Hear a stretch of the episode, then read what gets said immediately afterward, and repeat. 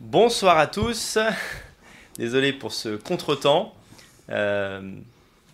Alors attends, j'ai un retour dans mon oreille, donc là ça va pas. Tac. Est-ce que vous m'entendez bien? Désolé, aujourd'hui on est un peu à l'arrache. On a tenté un nouveau truc et ça n'a pas trop fonctionné. voilà. Est-ce que vous m'entendez bien? C'est l'essentiel. Désolé une fois encore pour ce retard, mes amis. On a failli attendre. Oui, oui, non, mais là, franchement, c'était pas du retard au sens, euh, genre, euh, moi qui suis arrivé en retard au studio. On a tenté un truc nouveau dans, dans Tipeee Stream, ça n'a pas marché. Et après, ça fait bugger l'ordi. Donc voilà quoi. Oh, ok, on m'entend 5 sur 5, ma foi, c'est l'essentiel. Euh, bon, du coup, du coup, Robin, bah, à part les questions, le reste, on va le gérer à l'arrache. Voilà, c'est pas grave. Euh, écoutez, il y a des fois où il y a des ratés, c'est comme ça. On va rattraper par la force du talent, du génie et de l'énergie. Comment allez-vous, mes amis? Je suis ravi de vous retrouver pour le, sixième jour de live. ah, c'est un épuisement. Euh, Robin est mort, moi je suis mort. et on doit encore tenir deux semaines. C'est comme ça que ça se passe, les amis. Bon. Salut tout le monde. Salut Robin. Bon, alors euh, je vous explique le, le, principe de cette émission, enfin comment ça va se dérouler. Dans un premier temps, nous allons passer un appel si, tu crois d'ailleurs, ça va marcher? Je sais pas. Pourquoi tu doutes de mes capacités? Euh, Je doute de ton ordinateur. On va, on va, on va, on va voir si ça fonctionne. Mais en tout cas, dans un premier temps, on va continuer le tour des sections braves. On va rendre un petit coucou, une petite visite à la section brave de, de la Réunion, de l'île de la Réunion. Et oui, nous sommes jusqu'à la Réunion, les amis. Euh, partout. On, est vraiment absolument partout.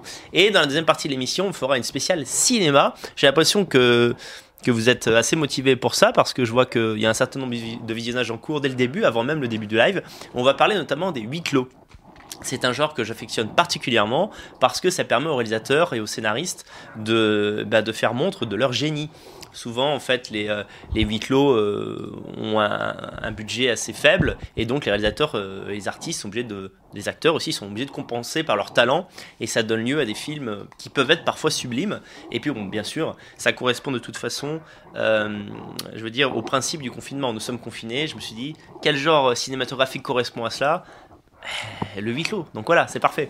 Alors attends t'as T'as les écouteurs qui frottent sur le micro constamment, sur le câble. Ah, comme ça Ouais, voilà. Voilà, parfait. Voilà, très bien. Ça va mieux là, j'espère. Voilà. Alors, euh, j'ai une question sur le t-shirt. Euh, je vais vous mettre un lien pour acheter ce t-shirt. Je ne, ce n'est pas moi qui vend, ce n'est pas moi qui vend ce t-shirt. Donc, euh, donc, je veux dire, ceux qui l'achètent juste pour me soutenir, ben non, c'est juste parce que le t-shirt est beau. Et ceux qui, qui m'aiment pas mais qui voudraient l'acheter, ben vous pouvez parce que je touche rien dessus. Voilà, c'est tout. Euh, j'ai voulu. Euh, euh, pour l'instant, moi je mets pas en vente de t-shirt et j'ai voulu mettre celui-là en avant parce que je le trouve vraiment très joli, quoi. Il est magnifique. Donc voilà. Est-ce qu'on est prêt à accueillir Hans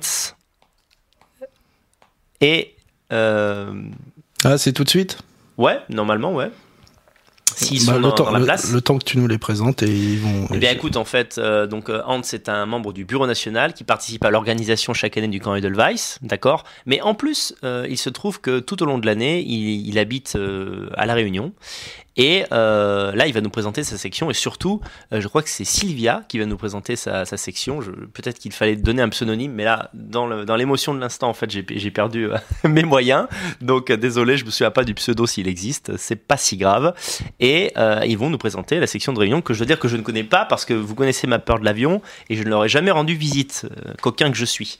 Mais eux vont nous présenter ça très bien, je l'espère. Salut les amis Salut Salut Salut, salut, vous m'entendez? Oui, on t'entend bien. Oui, bonsoir Daniel, je suis là aussi. Coucou, salut, salut. Bon, bah écoutez les euh, amis, par quoi commencer? Euh, Dites-nous comment ça se passe euh, de, à l'autre bout du monde. bah déjà, Hans, tu veux commencer? Je sais pas. Vas-y, vas on t'avait. Tu peux commencer par en parler si tu veux. Ok, donc euh, bah, c'est vrai que moi je suis arrivée à la Réunion il y a, il y a pas si longtemps que ça, il y a quelques mois, donc euh, j'ai découvert un petit peu euh, une nouvelle culture, un nouveau mode de vie, et, et donc c'est ça qui m'a un petit peu motivée à rejoindre un réseau communautaire, et c'est comme ça que j'ai pu faire la connaissance du réseau des Braves et de Hans.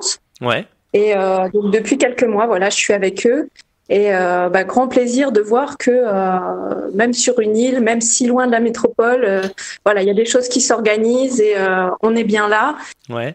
Et Donc on est ravis déjà de pouvoir présenter notre section ce soir parce que effectivement au niveau des membres on n'est pas si nombreux que ça. Donc on espère que sur ce live il y aura beaucoup de gens qui habitent à la Réunion peut-être qui peuvent écouter le message et puis qui auront envie de nous rejoindre après. Oui. Donc C'est vrai que des gens m'ont souvent demandé, mais en dehors de la France métropolitaine, est-ce que vous avez des sections? Et oui, on en a. On en a même euh, quelques-unes aux États-Unis, ça commence.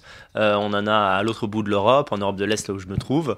On en a même quelques-unes en Asie, parce que même dans des pays qui ne sont pas forcément des pays euh, blancs, eh bien, il peut y avoir, euh, il peut y avoir des frères. Donc, donc voilà. Donc la section, elle, elle est née quand en fait? Alors, elle est née en fin 2017. Ouais. Euh, c'était, alors, j'étais pas le tout premier de la section, mais euh, il y a eu euh, ce qui a permis de se, se retrouver, c'était le, le forum Ouais. Oppidum Sevelos. Et euh, il y a quelqu'un qui, moi, j'étais inscrit dessus, et puis en fait, euh, j'ai- j'avais pas regardé pendant six mois, et en fait, entre temps, il y avait quelqu'un qui s'était inscrit, et, euh, et déjà, il y a eu une rencontre qui s'était faite, donc j'avais un peu négligé ça. Et après coup, du coup, je les ai retrouvés. Quoi. Et j'étais content de voir que j'étais pas tout seul. Ouais, ouais, ouais. Oui, c'est vrai qu'au au début, ça devait être poussif. La réunion, en fait, est-ce que c'est Ouais. est -ce c'est grand? Est-ce qu'on se, on se retrouve euh, assez facilement? Comment, comment ça marche en fait au quotidien, les relations sociales en fait là-bas? Bah, euh, bon, j'y suis un peu plus longtemps que, que Sylvia, donc euh, ça fait bientôt une dizaine d'années. Ouais. Euh, en fait, on fait le tour de l'île en, en 4 heures en voiture à peu près. Ah ouais, c'est petit en comme fait. ça. Ouais. Ouais, c'est assez petit. Il y a, il y a peut-être 800 000 habitants. On va approcher le million. Ouais. Euh, ouais, c'est. Euh, parfois, c'est amusant quand il y a des gens en métropole qui nous disent Ah, tiens, euh, tu connais pas un tel euh, Il est à La Réunion. Enfin, c'est- petit, mais c'est quand même. bon, sur 800 000 habitants, Ouais. euh, on connaît pas forcément tout le monde, quoi. D'accord, ouais. Et puis j'imagine en plus que des gens qui ont nos idées, ça doit pas courir les rues, non, à la Réunion, quoi. Comment sont les, les, les, les- j'allais dire les occidentaux, enfin en fait les, Français blancs, en fait, comment ils se comportent à la Réunion, quel est un peu leur, leur horizon politique? Alors, euh, en, en fait, il y a, il y a un peu toutes les catégories euh, ethniques à la Réunion. Quoi. Il y a, il y a les blancs, disons, il y a les blancs euh, nos oreilles, les métropolitains comme moi qui, qui viennent de, de métropole. Donc ça, Ouais. on- ça plus les, les, les blancs autochtones, disons, euh, on doit être peut-être qu'un 15-20%, je sais pas, que- quelque chose comme ça. Ouais. Euh, et c'est vrai que les autochtones, c'est en fait, c'est l'île sur l'île. Les premiers arrivés, c'était des blancs en fait. Euh, c'était des gens qui étaient venus euh, coloniser. L'île était vierge, donc c'était euh, une île qui, il y avait personne dessus quoi, avant qu'on importe des esclaves. Et ensuite, dans la population, il y a population africaine, euh, peut-être euh, 30% ou plus. Euh, après, il y a aussi de, des, des Tamouls, donc des gens d'Inde, des Pakistanais, et puis euh, des Chinois. Enfin, il y a vraiment tout, quoi. C'est alors il y a un mélange assez, euh, disons que euh, il n'y en a pas une qui domine vraiment sur l'autre en termes de nombre. C'est assez, euh, c'est assez proche. Du coup, il y a souvent on peut entendre parler du fait qu'il y a un vivre ensemble à la Réunion qui fonctionne. Ouais. C'est vrai qu'il n'y a pas de, de gros problèmes, on va dire. D'accord. Donc il n'y a, pas Euh. vraiment d'insécurité à la Réunion, c'est ça que tu es en train de dire? Non, voilà, par quelques quartiers, certains, mais disons que mm, moi, je me suis jamais vraiment senti en insécurité. J'ai déjà pu être euh, embêté euh, dans des bars où il y avait une dominante de, gens d'Afrique où, où ils sont venus nous, nous chercher l'embrouille. En fait, quand, quand, quand ça va avec l'alcool et compagnie, il faut faire attention, disons. On sent qu'il peut y avoir des gens hostiles euh, quand même, mais disons que je me sens pas autant en insécurité que je peux me le sentir dans certaines villes de France. ouais. D'accord. Ouais. Donc finalement, euh, comment dire, c'est quoi? C'est regarder les infos avec tout ce qui se passe en France métropolitaine qui vous a, enfin je sais pas que ce soit Sylvia ou toi, toi Hans, euh, qu'est-ce qui vous a amené à l'idée qu'il fallait se communautariser entre entre braves? Bah, Sylvia, je- tu veux répondre Ben, moi, personnellement, euh, j'ai été quand même assez déroutée. Déjà, euh, c'était pas prémédité que je, je vienne à La Réunion. J'ai suivi mon compagnon euh, pour une mutation. D'accord. Et euh, c'est vrai que moi, ça m'a quand même choqué entre guillemets, de voir qu'il n'y a pas, pas de blanc, en fait. Enfin, j'en ai pas vu beaucoup de prime abord. D'accord. Et puis, c'est vrai que les blancs sont plutôt localisés sur l'ouest de l'île, et puis avec des idées, à mon avis, plutôt de gauche, puisque c'est des fonctionnaires, c'est des gens qui viennent souvent comme ça par mutation aussi, quoi. Donc, euh, c'est ça, moi, qui m'a donné envie de rejoindre une communauté, parce que déjà, mon compagnon, lui, il était implanté avec son travail. Moi, Ouais. j'étais seule à la maison, et puis vraiment, euh, je me sentais isolée, et c'est vrai qu'autour de moi, euh, difficile, euh, difficile de, de trouver des repères, quoi. Oui. Donc, moi, je l'ai ressenti vraiment comme, comme très différent de la métropole, quand même. Euh, oui, Enfin, d'accord. Ouais, je comprends. En fait, si- j'essaie de comprendre ce que tu dis, euh, Sylvia. En fait, il y a cette idée que, au-delà de, de la, des pensées politiques, c'est juste agréable d'être avec des gens qui nous ressemblent. En fait, ce qui t'amène vers le commentarisme, c'est moi finalement, je suis de droite ou je suis raciste ou quoi, que juste en fait j'ai envie de, de fréquenter des blancs. Ah oui, quoi. mais c'est c'est que culturellement, associé aux origines de ces populations, bah, culturellement, effectivement, euh, c'est dur de s'y retrouver. D'accord, Euh, d'accord. c'est- C'est ça surtout. Je comprends. Oui, parce qu'il y a des gens qui trollent dans le live. Ils disent Mais alors, vous avez une section à la Réunion Mais alors, euh, mais alors euh, c'est pas du communautarisme blanc. Mais oui, mais. Faut-il préciser l'évidence? Oui, bon, pas besoin de préciser, mais c'est vrai qu'en fait, euh, en fait, il y, a- il y a déjà du communautarisme blanc, mais, mais de gauche euh, à la Oui. Réunion. Enfin, en fait, disons que les, les blancs sont quand même souvent avec les blancs, surtout les métropolitains. Et il y a même d'ailleurs les, les blancs de métropole et les blancs autochtones euh, qu'on appelle les Yab. Ouais, Et il n'y a pas que les Yab, mais il y en a plusieurs, mais ils, ils se côtoient pas forcément, quoi. ouais. Euh, donc, euh, il y a une forme de communautarisme. Après, il y a quand même pas mal de métissage à la Réunion. Quoi. Il, y a, il y a des profils, on a du mal à, à distinguer. euh, voilà les mélanges qu'il y a pu y avoir, mais il y en a eu quoi. Mais on est encore capable. En fait, les gens, ce qui est amusant à la Réunion, c'est qu'ils s'appellent par des, ils, ils se catégorisent par euh, groupe euh, ethnique quoi. Euh, ils vont s'appeler les, les Cafres, euh, ça va être les Noirs, les, les Tamouls, les Malbars. Enfin, ils sont encore capables de ça. Et il y a certains, certains groupes ethniques qui veulent pas se mélanger du tout. D'accord. Et euh, il y a une forme de communautarisme généralisé, mais dans une entente cordiale quand même. Disons où, où ça fon- où ça va. Disons qu'on on n'est pas à sortir les machettes à, Ouais. à, à s'entretuer loin de là quoi. D'accord. C'est assez, assez intéressant quoi. Vous avez euh, tous les deux quand même le, le mal du pays, euh, le mal de, de l'Europe continentale? Bah, euh, moi, moi, je suis, arri- je suis- je fais 10 ans que je suis là et c'est vrai que, en fait, là, je projette euh, de, quand même de, de rentrer euh, à court moyen terme quand même. Parce Mhm. qu'au bon, au bout de, au bout de 10 ans, j'ai l'impression d'en avoir fait le tour. Ouais. Euh, disons que je suis content d'y avoir vécu et euh, ça me plaît, ça me plaît toujours et même ça me plaît encore d'y être. Mais euh, vu qu'en fait, je, je n'arrive pas à me projeter sur du long terme à la Réunion. Ouais. Je me dis, euh, il faut- si je veux construire quelque chose, il faut que je le fasse euh, dans un endroit où je me sentirais bien, parce que j'ai l'impression que ça fait, euh, ça fait, ça fait dix ans que je me dis, allez, dans deux ans, je serai plus là, et en fait, ça, ça me bloque dans, euh, dans ce que je peux construire. Alors, ce qui n'est pas le cas de tous les gens qui de notre section, il y en a qui vont rester là euh, encore pour un moment, voire pour tout. Ouais, ouais. J'ai dit une grosse connerie. J'ai dit l'Europe continentale, évidemment. Il n'y a qu'une Europe. oh, allez vous faire enculer. À un moment donné, merde, quoi. On est, des Européens. comme on dit. Là, c'est sûr qu'on pourrait débattre de l'intérêt des colonies, mais bon, c'est peut-être pas le propos de ce soir. Oui, voilà, exactement, exactement. On va pas toucher ce, ce genre de. Voilà. Est-ce que parfois vous avez. Ça risque d'être plus long. Oui, oui, oui, oui, Ça oui, ça risque peut. Ah, bah là, on est parti sur trois heures de débat. Fallait-il, ne fallait-il pas? Alors là, qui, qui peut savoir? Même Jean-Marie Le Pen, dans l'interview que j'ai faite avec lui, il m'a dit finalement, euh, on sait pas, qu'est-ce qui aurait dû se passer ou pas. Euh, Est-ce que parfois vous vous sentez un peu. euh, Parce qu'on parle souvent des autres sections, on parle des sections de Paris, de Lyon, euh, en gros des, des, des, sections du Sud qui bougent bien en France. Vous vous sentez un peu délaissé, c'est-à-dire vous, vous avez le sentiment que. que comme, comment dire, comme si on, vivait deux communautarismes en parallèle en fait. Parce qu'en dehors de Hans, les autres, bien sûr, n'ont pas fait le voyage, on comprend, c'est cher de revenir de la Réunion, ça, ça- prend du temps, donc, donc voilà quoi. Hum, Alors oui, mais surtout moi qui vais pouvoir y répondre. euh, et, euh, en fait, c'est vrai que hum, ce qui m'a aussi motivé à, à revenir en métropole, c'est parce que moi j'ai participé au séjour Edelweiss euh, 2018. euh, j'ai co- j'ai co-organisé ensuite le 2019. Ouais.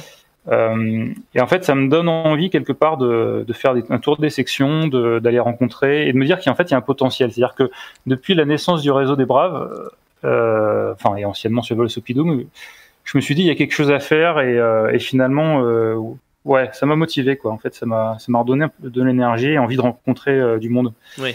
Je crois que ça a joué beaucoup dans, dans les dans les choix que j'ai pu faire là sur le, le fait de, D'accord. de de retourner en France quoi. Ouais.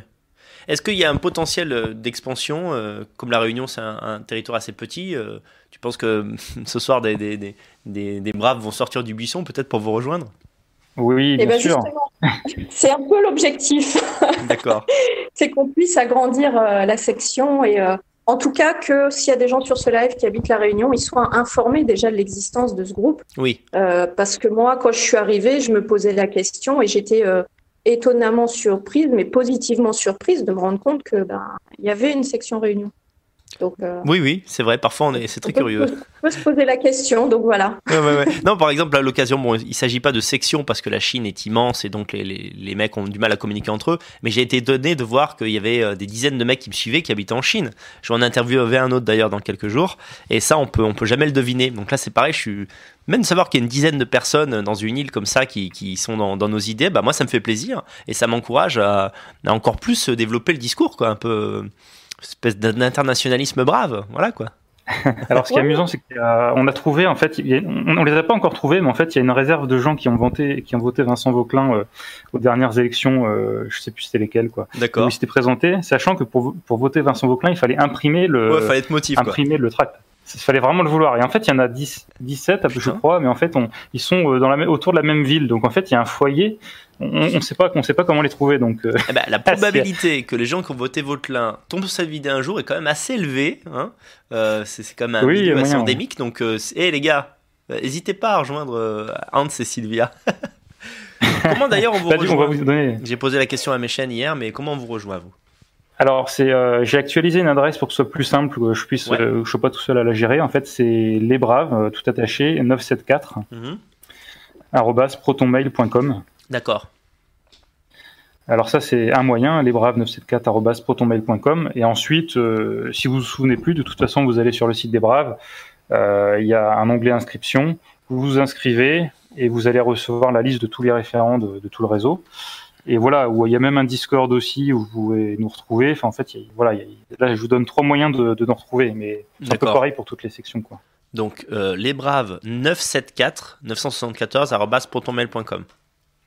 Ouais, C'est ça. ça. Voilà, c'est publié dans le chat. Donc là, si vous êtes à la Réunion, ou peut-être même sur une île, euh, enfin, je sais pas, pas trop loin, parce que finalement, euh, c'est sûr que euh, on sait jamais quoi. Des, des gens qui habitent euh, pas loin territorialement en avion pourraient vous, vous rejoindre. Euh, alors les îles autour, euh, ouais, non, ça va être un peu compliqué, quoi. Enfin, en fait, il y a, il y a Maurice, euh, il y a, il y a Maurice, Maurice, c'est pas français, mais il y a, y a Mayotte Ouais, euh, aussi. Mais bon, là, là, on est sur un, c'est très, c'est très musulman. Il y a, c'est pas, c'est pas le même niveau culturel. Disons que à la Réunion, c'est très chrétien, d'ailleurs, peut-être 80%. ouais. Et euh, il y a une sorte de background culturel un, un peu commun, amusant, euh, parce a- parce qu'en fait, ça, ça commence à dater l'histoire de la Réunion et et euh, il y a quelque chose qui fait un peu société comme ça. Mais alors, dans les îles autour, c'est pas vraiment le cas, quoi. Enfin, pas vraiment autant en commun. Donc, D'accord. ça concerne surtout les gens à la Réunion, quoi.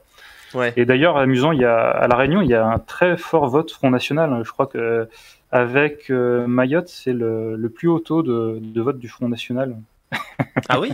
Parce que oui, parce qu'en fait, il y a, il y a, il y a- des communautés qui, il y a de l'immigration aussi qui vient à la Réunion, quoi, des, des îles comoriennes. Ouais. Et bon, les, les Réunionnais, euh, quel que soit le- leur groupe ethnique, euh, culturel, tout ça, ont du mal avec cette population parce qu'ils sont pas du tout sur le même, euh, sur le même type de culture, la même religion et compagnie. Quoi. Donc, euh, en fait, ils, ils votent quand même massivement Front National pour ces raisons-là, quoi. Mhm. C'est pas majoritaire, mais disons que c'est, des taux quand même assez conséquents. Oui, oui, oui. Alors bien sûr, bon, ça troll un peu dans le chat, genre alors quoi, c'est que la prochaine étape, c'est faire des, des communautés euh, au cœur de l'Afrique. Écoutez, euh, en fait, euh, l'idée, c'est que tous les blancs, où qu'ils se trouvent, puissent avoir euh, des sanctuaires, des endroits où ils peuvent se réunir entre eux. Donc à partir du moment où à la Réunion, euh, il y a euh, il y a des Européens, des Européens ethniques et culturels, je vois pas pourquoi ils ne pourraient pas se rencontrer et forger des amitiés et un réseau. Attendez, c'est bon, je sais que ça troll un peu, mais il y a aussi une part de de, de vérité dans, dans, dans tous les petits trollings. Euh, En tout cas, les, les gens pensent qu'ils ont raison de dire ça. Moi, je trouve ça absurde. Au contraire, c'est beau que même dans des endroits comme ça, eh bien, on fasse notre petit bonhomme de chemin. Moi, j'ai une question qui n'a rien à voir avec le communautarisme. Au niveau du coronavirus, ça se passe comment en ce moment à La Réunion? Euh, bah, on est confiné comme tout le monde. hein. Euh, il n'y a pas autant de cas qu'en métropole, loin de là, mais Ouais. ça peut nous arriver euh, à tout moment parce qu'il y a quand même pas mal de tourisme.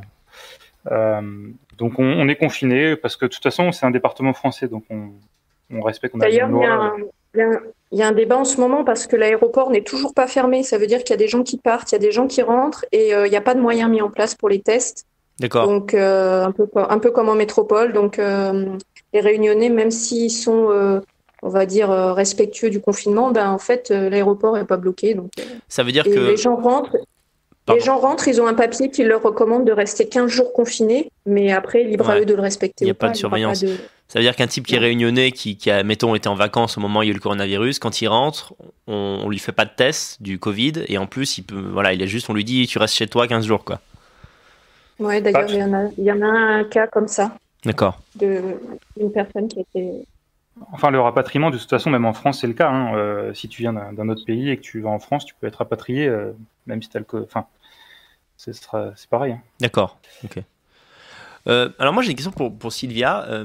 Bon, c'est pas spécifique à ta région, mais comment tu te sens dans ce milieu qui est pour l'instant peut-être trop essentiellement masculin? Est-ce que parfois tu as l'impression qu'on les gens sont trop méchants avec les femmes, euh, que t'as pas ta place, euh, enfin je sais pas, ou au contraire qu'il y a trop de, de whi- de white euh, knight.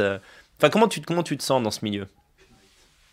Euh, Wake Knight. Moi, c'est vrai que je me suis toujours sentie plutôt à l'aise, mais euh, parce qu'en fait, j'ai été dans ce milieu quand j'avais euh, il y a une quinzaine d'années, puis après j'ai coupé, et puis euh, là je m'y réintéresse. D'accord. Je, je, je ressens un petit peu, surtout que maintenant j'ai avancé un peu en âge, la pression de euh, avoir des enfants. J'en Oui. ai pas, donc mais euh, sans méchanceté, ceci dit, et euh, toujours avec euh, tolérance malgré tout. Et puis euh, le sentiment de pouvoir euh, quand même apporter quelque chose, même si euh, j'ai pas un foyer traditionnel en fait. D'accord, oui, bah parce que c'est en cours, hein, ça, peut, ça peut arriver, bien sûr, c'est aussi le but de ce genre de, de, de communication, en fait. On essaie de vous faire rencontrer des gens et peut-être que la flamme va naître. Mais je suis en couple, Ah, en mais couple. pas Ah, avec pas, pas quelqu'un qui est dans la communauté des braves. D'accord, d'accord, très bien. Bon, c'est jamais, tu vas peut-être arriver à le, à la- à le convaincre. Oh, oui, bah, je- j'y travaille Il faut, tu sais, doucement. alors, Mais là, je- je sais bien sûr que c'est un coup, mais euh, un jour, bon, le camp de cette année, c'est un peu compromis, on ne sait pas si on va le faire. Mais si tu viens, à mon avis, une fois dans le camp avec, euh, avec nous et avec ton compagnon, à mon avis, il suffira d'une fois pour qu'il voit qu'on est des gens très gentils. Ouais, je pense, je pense parce que même quand euh, nous, au niveau de la section, on se rassemble euh, une fois tous les 15 jours environ, bah, nos conversations, elles sont générales, quoi. hein. On n'est pas là euh, à marteler l'idéologie et les idées. Oui, oui. voilà, donc je pense que ça peut être un moment agréable pour quelqu'un qui serait même pas très concerné. Oui, oui, oui. Donc, Ça passe. On est des gens sympas. vous entendez bien dans le chat, je me suis trompé. Elle a un compagnon. Ne commencez pas à prendre votre billet pour la réunion. On se calme, d'accord Tout doux, tout doux. Voilà, voilà, ça va aller. Bon, les enfants, bah, j'ai été content de cette présentation. Est-ce que vous voulez ajouter quelque chose, quelque chose d'essentiel qu'on n'aurait pas dit? De légal, bien sûr. Euh, Hans, tu voulais parler du nouveau groupe que tu as créé pour euh, les aides euh, sociales au sujet Tout de- à fait. Ah oui, d'accord, En fait, dans, ouais, ouais, en fait, euh, dans, dans, dans la section, on a quelqu'un qui, qui travaille dans le social, en fait, donc en fait, qui, qui aide des gens euh, en difficulté et autres, quoi. Et donc, en fait, il, il conseille, euh, il propose de, de donner de, de l'aide euh, aux braves euh, pour les aides sociales, la gestion des dettes et différentes procédures liées. Et en fait, euh, ce qu'on a fait, c'est qu'il y a eu un groupe Telegram qui a été créé euh, récemment. Ouais. Et il y a, en fait, il y a moyen de le rejoindre. Et l'idée, c'est que les gens qui ont des compétences dans le social euh, peuvent aider, et ceux qui ont besoin, bah, posent des questions, quoi, Euh, pour pour aider les nôtres sur ce, ce genre de questions. D'accord. D'accord. Et alors, ce, ce, ce projet, il est abouti ou il est en cours C'est ça que j'ai pas compris? Il est abouti. En fait, on peut l'atteindre tout de suite. C'est sur le site des Braves. euh, D'accord. c'est lesbraves.org euh, slash social. Mhm. euh, S O C I A L. Ouais. Et euh, en fait, dessus, il y a un petit article, enfin très court, qui explique euh, le principe et qui donne le lien Telegram pour aller sur le groupe. D'accord. Donc Et ça, finalement, c'est en place. Pour, pour toutes les initiatives, euh, le mieux c'est d'aller sur le site lesbraves.org. En fait, c'est la porte ouverte à tous les, à tous les portails en fait. Bah, le lesbraves.org, il y a un blog en fait où on, on publie régulièrement les, les choses qui peuvent sortir, donc les initiatives du réseau. Ouais. Et euh, il y a aussi le, le Telegram où, où on donne ce genre d'informations. Et si vous êtes sur le Discord, disons que vous pouvez commencer à échanger avec des gens euh, plus impliqués. Et, euh, et si vous avez des propositions plus précises, ouais, venez sur le Discord aussi, quoi. De toute façon, faites tout. Vous allez sur le site des Braves, vous vous inscrivez sur le site, vous allez sur le Discord, vous inscrivez. Et puis euh, voilà, donc le social, si vous allez sur lesbraves.org, vous verrez, en fait, c'est le, le premier qui apparaît sur le site. Euh, c'est marqué conseils sociaux et financiers, vous cliquez dessus. Et euh, voilà, donc c'est c'est vraiment des, des, je sais pas, des des difficultés avec la CAF, avec la, des, des choses dont vous avez droit, en fait, et que vous vous demandez pas forcément. C'est-à-dire dans, dans, le mi- dans le milieu, peut-être des gens où se, osent pas forcément demander quand ils ont le droit des choses, et alors qu'on Oui. si on a le droit d'en bénéficier, autant en bénéficier, quoi. Donc, Tout à fait. J'apprécie voilà, cette initiative. Et c'est combien l'inscription? Non, je déconne. Ah bon. C'est gratuit, c'est gratuit. On a une section de braves en Israël, alors c'est payant, bizarrement, pour rentrer là-bas.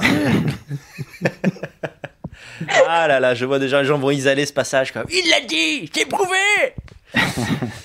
Bon, écoutez les amis, bah, je vous remercie. C'était un petit moment de fraîcheur. Euh, J'espère Sylvia te rencontrer un jour. Et puis Hans, on se voit ou pas euh, au camp Edelweiss cette année. Ouais. Merci à vous pour votre travail. Et puis en espérant Ouais. que la, la section grossisse et, euh, et euh, n'en finisse plus de, de s'épanouir. Oui, pour sûr, c'est sûr. On a vraiment dit tout ce qu'il fallait. N'hésitez pas. On n'est pas à deux minutes près. hein. Ouais, juste dans les activités, chose on les a pas listées, mais euh, en fait, dans, dans ce qu'on peut faire, c'est que bon, on se retrouve euh, manger, boire un coup, mais Ouais. on peut, on s'est déjà aidé à déménager, un camarade, euh, on a déjà pu bo- bosser ensemble. euh, On fait du sport. En, en ce moment, il y a, il y a quelqu'un qui est arrivé euh, aussi euh, dans la section et qui nous propose de l'initiation boxe. Euh, donc, il nous apprend les bases euh, de la boxe. euh, moi, je fais de la danse aussi, donc euh, j'ai déjà réussi à amener quelqu'un aussi du, du groupe à la danse. En fait, euh, c'est vraiment, on se retrouve, on passe des bons moments ensemble, et puis c'est agréable de pouvoir parler avec des gens que, que on sait de la même euh, même idéologie, disons, euh, des idées proches, ça, ça, ça libère un peu quoi. Euh, D'accord. Voilà un peu l'idée de la section. hein. D'accord, oui, puis j'imagine, euh, peut-être en rapport au climat, est-ce que vous avez des activités de plein air, je sais pas, du, du sport en général? On sait que toi tu. La, la plage, ouais, on, parfois on va, parfois on va se baigner, on crame, et puis après on se baigne plus pendant, on n'y va plus pendant deux semaines. Ouais. Il fait quand même très chaud Ouais, à la Réunion.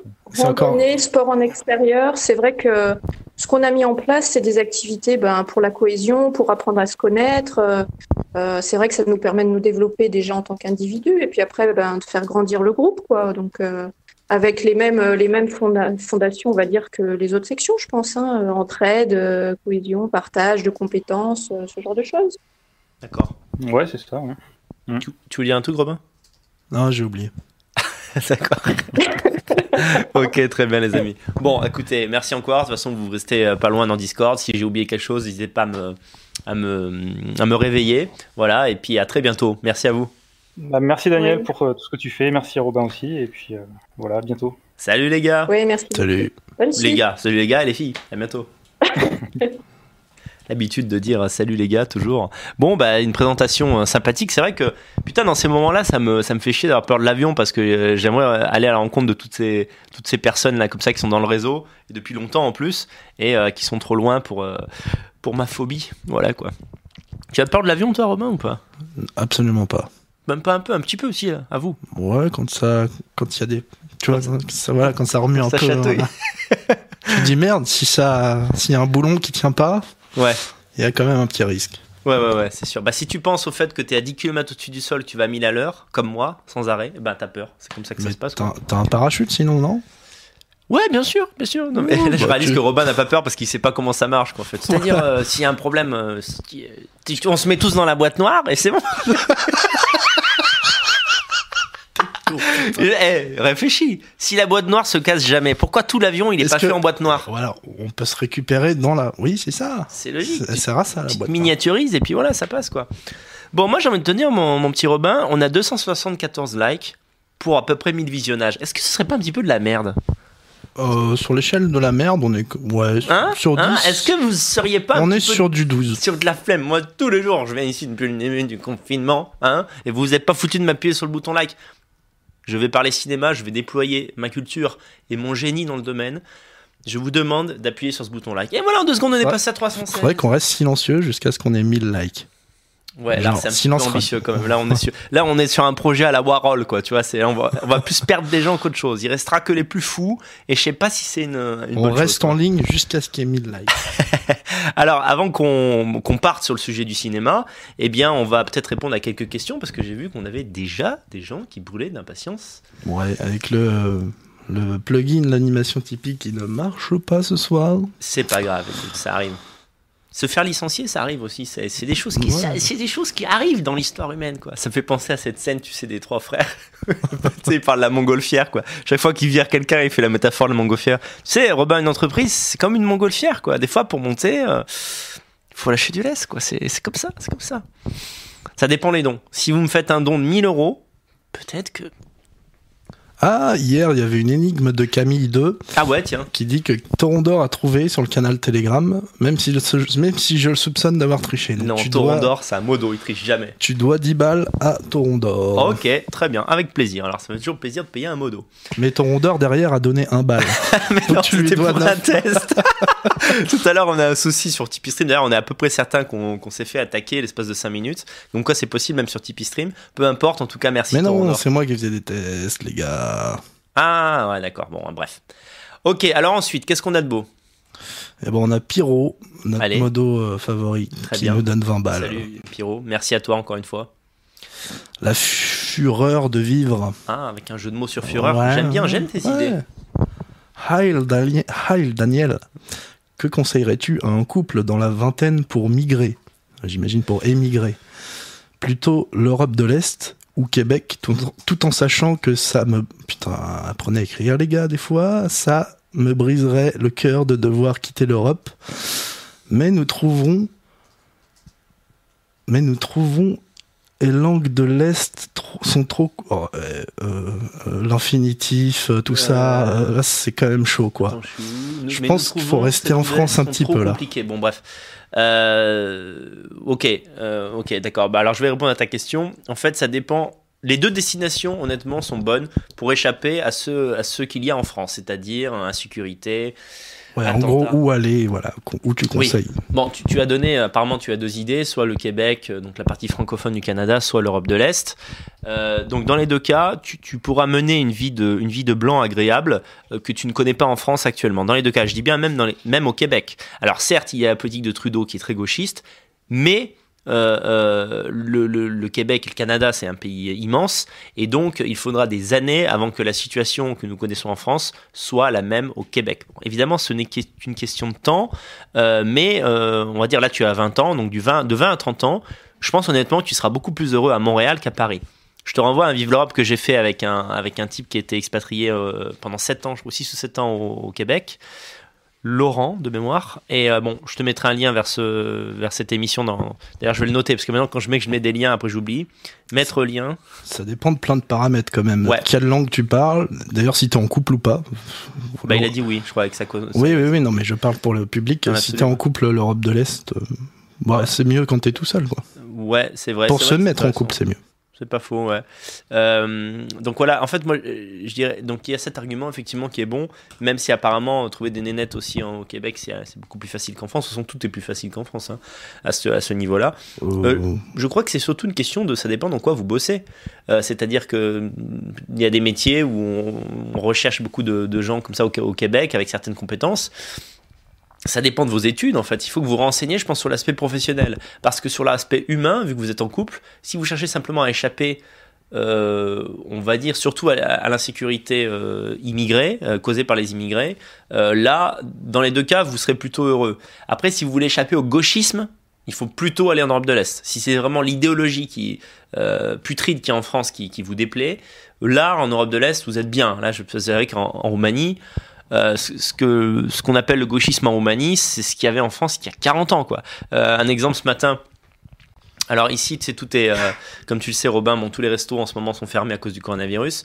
Euh, par contre, euh, le- la petite faille, c'est tout ce qui est fast-food, tout ce qui peut s'acheter, euh, on va dire pas en boutique, mais que vous pouvez prendre comme ça à la main, comme les fast-food en gros. Ouais, street food, tout Street ça. voilà, c'est le mot que je cherchais. Vente à emporter, etc. Voilà, il y a un truc très très connu ici qui s'appelle le Luca. En fait, Luca, c'est le McDo roumain, on va dire, très peu cher. D'ailleurs, vous pouvez manger pour 80 centimes d'euros. hein, vous pouvez manger des trucs super bons et quoique gras. Et donc ce matin, j'y vais pour prendre un prendre un Luca. Bon, humeur habituelle hein, des Roumains, hein, c'est-à-dire. euh, C'est quoi déjà? C'est un étouffe chrétien, ce truc, non? Bah, c'est comment je pourrais dire ça? C'est une espèce de nem au fromage et, euh, et, au, et, euh, au jambon. Une fois, je t'en ai acheté un, tu m'as dit j'aime pas du tout. Alors, j'ai plus jamais refait. Euh, Bon bref, mais en tout cas, ça nourrit son homme. Et donc c'était une jeune, une jeune, une jeune nana au look un peu, un peu gothique qui, euh, donc je lui ai dit, euh, d'où est Luca? Euh, Ici, tu dis pas bonjour. hein, au bout de, au bout d'un an, t'arrêtes. c'est pas la peine. Ils te le rendent pas, donc tu leur dis pas. Donc tu dis juste de, je veux deux Lucas.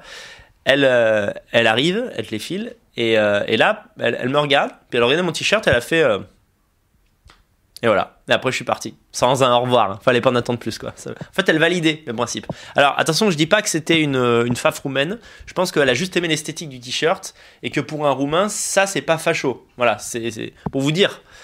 Bon, voilà. En France, vous peut-être peut vous faire jeter des cailloux par les antifascistes. Ici, c'est plutôt bien vu, quoi.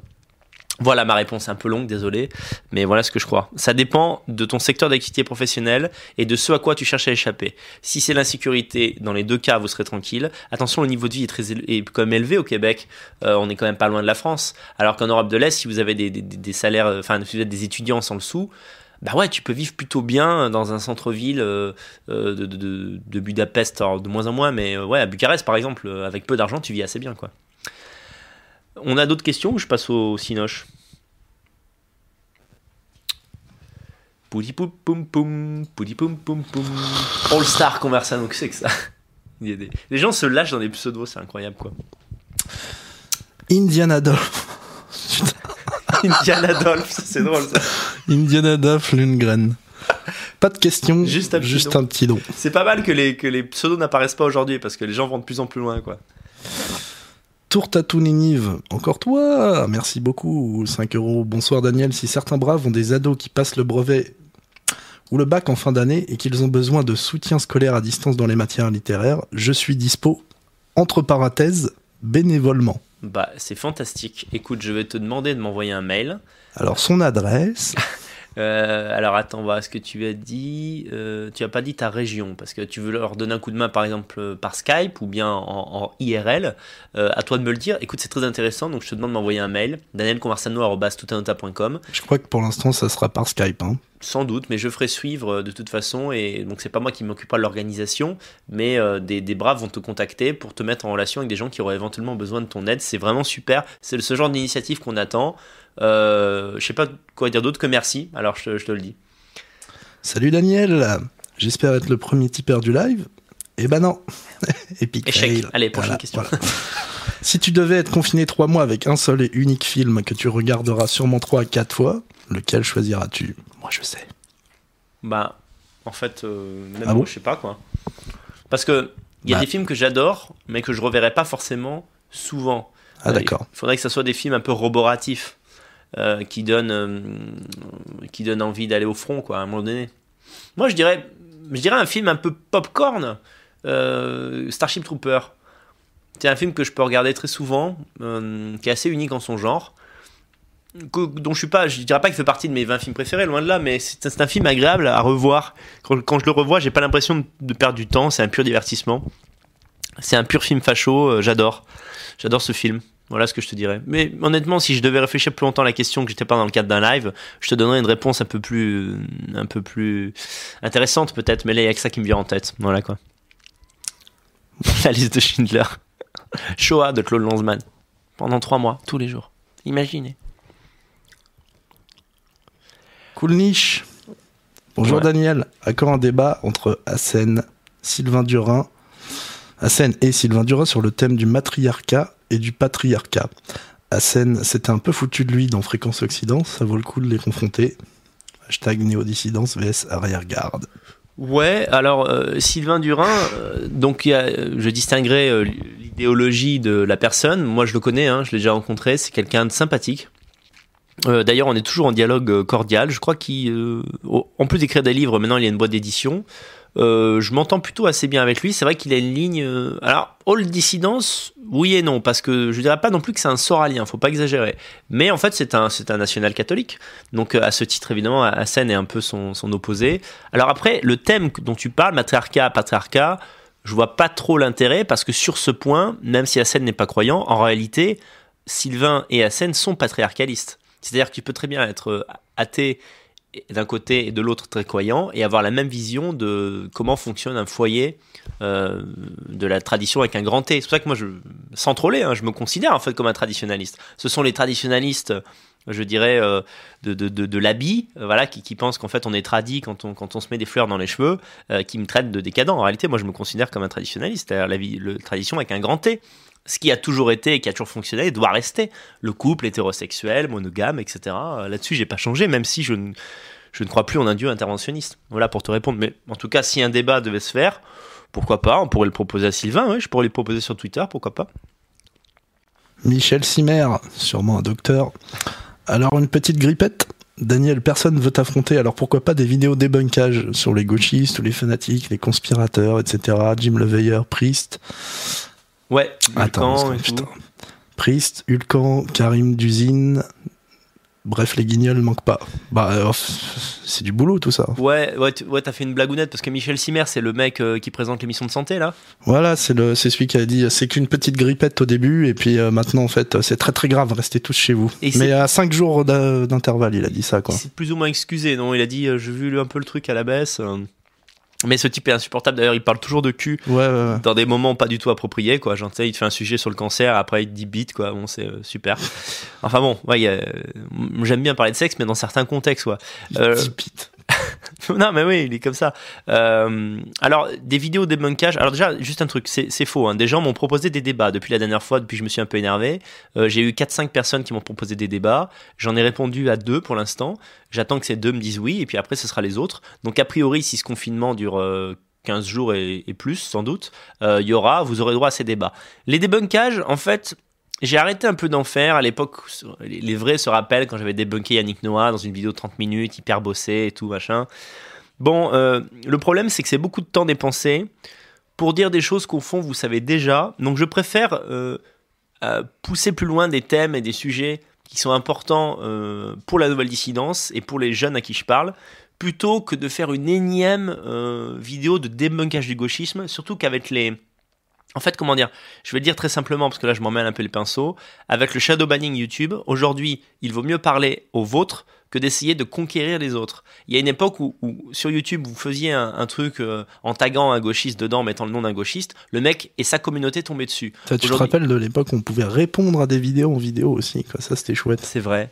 C'est vrai, c'est vrai, il y a beaucoup de choses comme ça qui ont disparu, et c'est vrai qu'avant franchir les frontières euh, et, avoir une tribune pour parler en fait à un type du camp d'en face, c'était possible. Aujourd'hui, YouTube nous enferme tous dans nos cercles de connaissances et d'idées, et donc plutôt que de lutter contre la machine, ce qui est en réalité impossible, je préfère euh, parler aux miens euh, en leur disant comment améliorer leur vie pour faire en sorte qu'on soit tous dans la réussite. En fait, je fais du vrai commentarisme. En fait, j'arrête de regarder les autres. Et si un jour les autres tombent par hasard sur ma vidéo, bah tant mieux.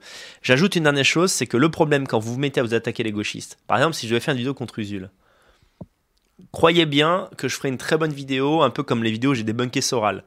Le problème, c'est que Usul, une fois, il envoie sa communauté euh, contre mes chaînes, je perds tout. C'est tout. En, deux jours, je perds tous mes YouTube. C'est facile. C'est, il va y aller avec la, technique trotskiste, genre en gros euh, euh, jusqu'à jusqu'à l'évanouissement. Tu vois, il va y passer 15 heures par jour, mais il va envoyer euh, 10 000 personnes par jour me signaler et je l'aurai, dans le cul. Donc il vaut mieux faire comme si euh, n'existaient pas, parce qu'on malheureusement on peut pas lutter contre eux parce que c'est pas un combat à armes égales. Jawa Deglingo qui espère que tous les gens du live se portent bien et que tout ira mieux pour, pour le mieux. Un gros bisou sur la fesse droite. Oh Bisous, bisous. On a fini plus, les questions, c'est incroyable. Bob, euh, pardon, Goy du Nord pour 3,69€. C'est très précis. Daniel, je me présente. Alain, 1m85, 80 kg de muscles, visage de mannequin chauve. Pourrais-tu me coacher en Roumanie? Une fois la fin de l'épidémie, j'aimerais trouver l'amour hétérosexuel, marre d'aller au square le soir. Je suis à peu près certain de savoir qui a lâché ce com, quoi. Bon, il y en a qui se font plaisir, ça fait toujours bien d'entendre ça, quoi. il reste combien de questions parce que j'ai peur qu'on passe à côté. Oh là, il y en a encore beaucoup. Euh, non, il n'y a que dalle. Allez, on les enchaîne vite pour arriver au sujet du jour parce que là, sinon, les gens vont s'ennuyer. Kraken, euh, je suis de gauche modérée, je débattrai bien avec toi, mais je, me ferai ensuite insulter mille ans par, des, par tes trolls. Bah, c'est le prix à payer, mais euh, écoute, si tu en as le courage, envoie-moi un mail, danielcomarsano.com tutanota.com et ce sera un plaisir euh, d'échanger avec toi. Je précise qu'en général, quand on est courtois avec moi euh, et qu'on n'est pas nocif, euh, il n'y a pas de raison que je sois discourtois. Voilà quoi. donc les modos veillent sur le chat à ce que les invités ne soient pas insultés, ce qui est la moindre des choses. La question inévitable de Pierre de Sédan. Le jour où il va pas donner, ça va nous faire bizarre quoi. Pierre, où? pourquoi? T'es parti? Question cinéma. As-tu vu le film Vice sorti en 2019 avec Christian Bell qui relate la vie de Dick Cheney, vice-président de Bush? N'a-t-on pas trop diabolisé les néocons américains? Très, alors la question sur les néocons est très intéressante. Par contre, j'ai pas vu le film, donc euh, je voudrais pas dire de conneries. Euh, Pierre de comme tu me suis beaucoup et je sais que tu es dans le, le, chat, euh, le, le- blabla entre amis sur Telegram, eh bien, je te propose de te répondre lorsque j'aurai vu ce film. Euh, diaboliser néoconservateurs, oui, alors il y a toute euh, la dissidence sorale, euh, en gros, a fait un lien néoconservateur égale juif, qui est en fait un lien euh, totalement fictionnel. Par contre, moi, moi, je suis aussi critique des néoconservateurs parce que je les reproche finalement de, de- de faire à chaque fois le coup qu'a fait Sarkozy en France. Même un peu Trump, même un tout petit peu Trump quand même, moins que les autres. Mais c'est-à-dire qu'ils arrivent en mode ça va chier et en fait ça arrive et ça chie pas en fait c'est tout donc euh, ils font des mesures économiques parfois ils arrivent à relancer l'économie en faisant encore plus de libéralisme sur du libéralisme sur du libéralisme mais sur les questions identitaires voilà, Euh, c'est ça qui fait chier. Après, que les néoconservateurs soient pro conservateurs soient pro-juifs ou pas, ça dépend, ils le sont pas tous, et euh, c'est pas le critère euh, absolu pour déterminer si une politique est bonne ou pas. Voilà ce que je crois. Bon, ça, c'est une question trop. On la répond là, désolé. hein. Voilà. On a dit qu'on répondait à toutes les questions, mais quand c'est du sexe, gore, non. Oui, avec un, un pseudo. euh, voilà. Oui, en plus, on peut même pas dire le pseudo. Ah oui, alors attendez les gars, juste un truc. Euh, là, aujourd'hui, on a un bug, c'est-à-dire que le nom des, des gens qui donnent n'apparaît pas à l'écran. Euh, commencez pas à mettre des pseudos. genre je veux tuer tout le monde.com c'est bon quoi ça à part faire planter la vidéo ça sert à rien arrêtez de faire ça et on vous bannira voilà je préfère ne pas recevoir de dons ça, ça vous amuse vous mais ça ne nous amuse pas nous voilà quoi c'est tout Bon, bah maintenant que tu l'as dit, euh, c'est mort. oui bah oui mais bon c'est comme ça. Il y en aura un ou deux puis euh, ça les amusera ils seront en mode on l'a fait on l'a fait la vérité ils voulaient pas qu'on le fasse on l'a fait on a niqué sa mère. Ils vont le faire deux fois puis ils vont se lasser et puis voilà quoi. Alors, on a Chong, mange pangolin. ça c'est trop par exemple là c'est bien c'est tu vois c'est une attaque mais indirecte. Que penses-tu de Marian Kotleba, le leader nacio-slovaque je trouve extraordinaire je trouve qu'il a énormément de J'ai jamais entendu parler de lui. bah Donc, euh, présente-le nous.